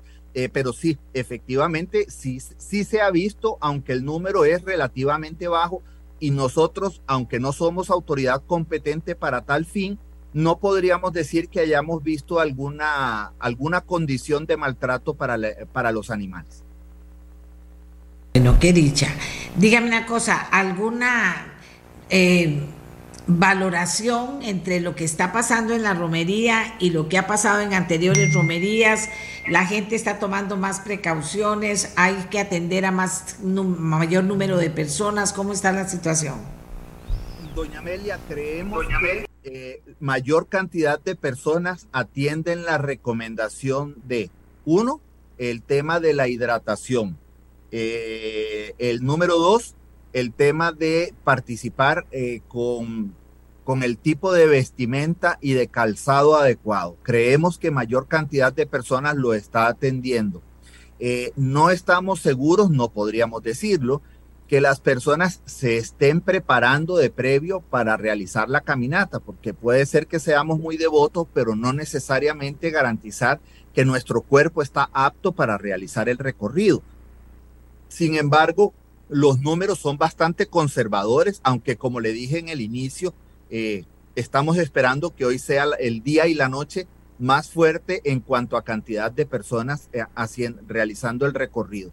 Y uno, uno de los datos que estamos valorando, lo podríamos tener más seguro mañana, es que las personas, a razón de que no hubo romería anteriormente, eh, estén dispuestas a realizar el recorrido. O sea, la gente quiere salir de su casa para participar de, este acto.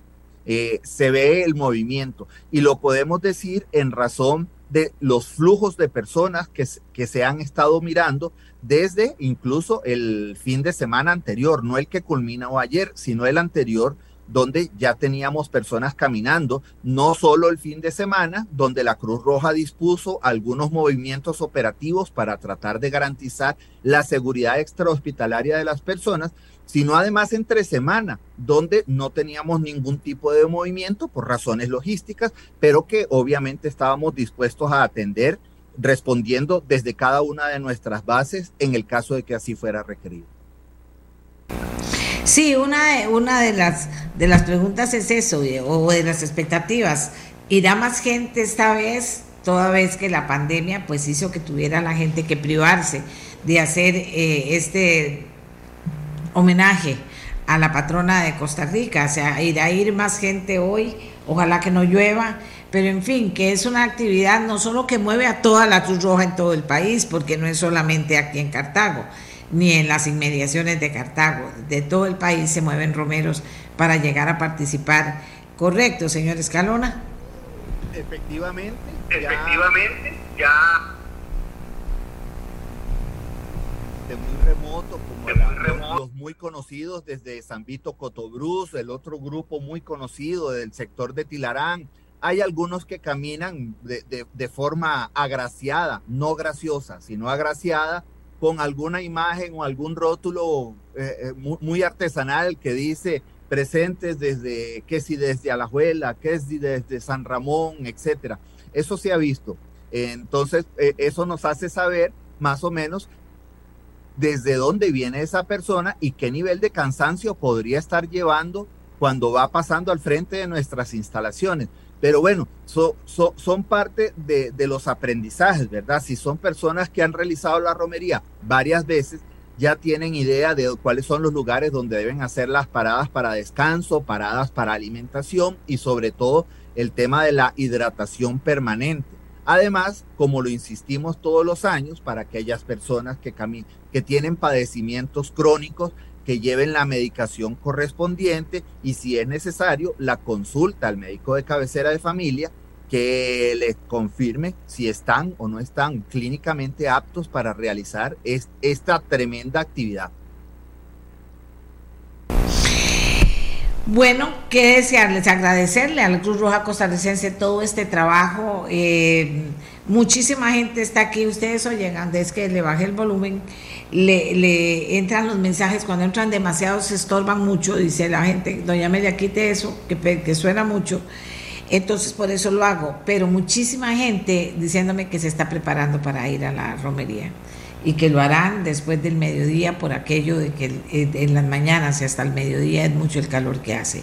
Pero mucha gente diciéndome que va para allá. Sin duda alguna vamos a, de alguna manera los que no participamos en la romería, eh, acompañamos a los romeros, porque uno piensa y, y hasta reza cuando uno ve que los romeros van para allá contentos, felices, cumpliendo sus promesas, agradeciendo, solicitándole algo a la patrona de Costa Rica, a esa Virgen de los Ángeles que, que todos llevan en su corazón. Yo debo contarles un secretito personal. Yo me llamo Amelia Susana, Amelia como mi abuelita Amelia, la de Costa Rica. Me llamo Amelia Susana de Los Ángeles. Así me pusieron allá en Argentina cuando nací. Amelia Susana de Los Ángeles. Así que por razón doble siempre tengo muy en cuenta a la Virgen de los Ángeles y a la festividad de la patrona de Costa Rica. No es cualquier país el que tiene una patrona que lo cuida en la manera maravillosa que la Virgen de los Ángeles nos cuida a nosotros, ¿verdad? Sin duda alguna. Nos vamos, Costa Rica. Muchísimas gracias por estar con nosotros. Mañana pasaremos un programa diferido, o sea que ya pasamos, vamos a repetir partes de programas que a ustedes le han interesado mucho, porque mañana es feriado todo el día y nos y nos encontramos el próximo miércoles. Ya estoy trabajando en el programa del miércoles, ¿de acuerdo? Que estén todos muy bien y que la Virgen de los Ángeles nos llene de bendiciones a todos, sin duda alguna. Este programa fue una producción de Radio Monumental.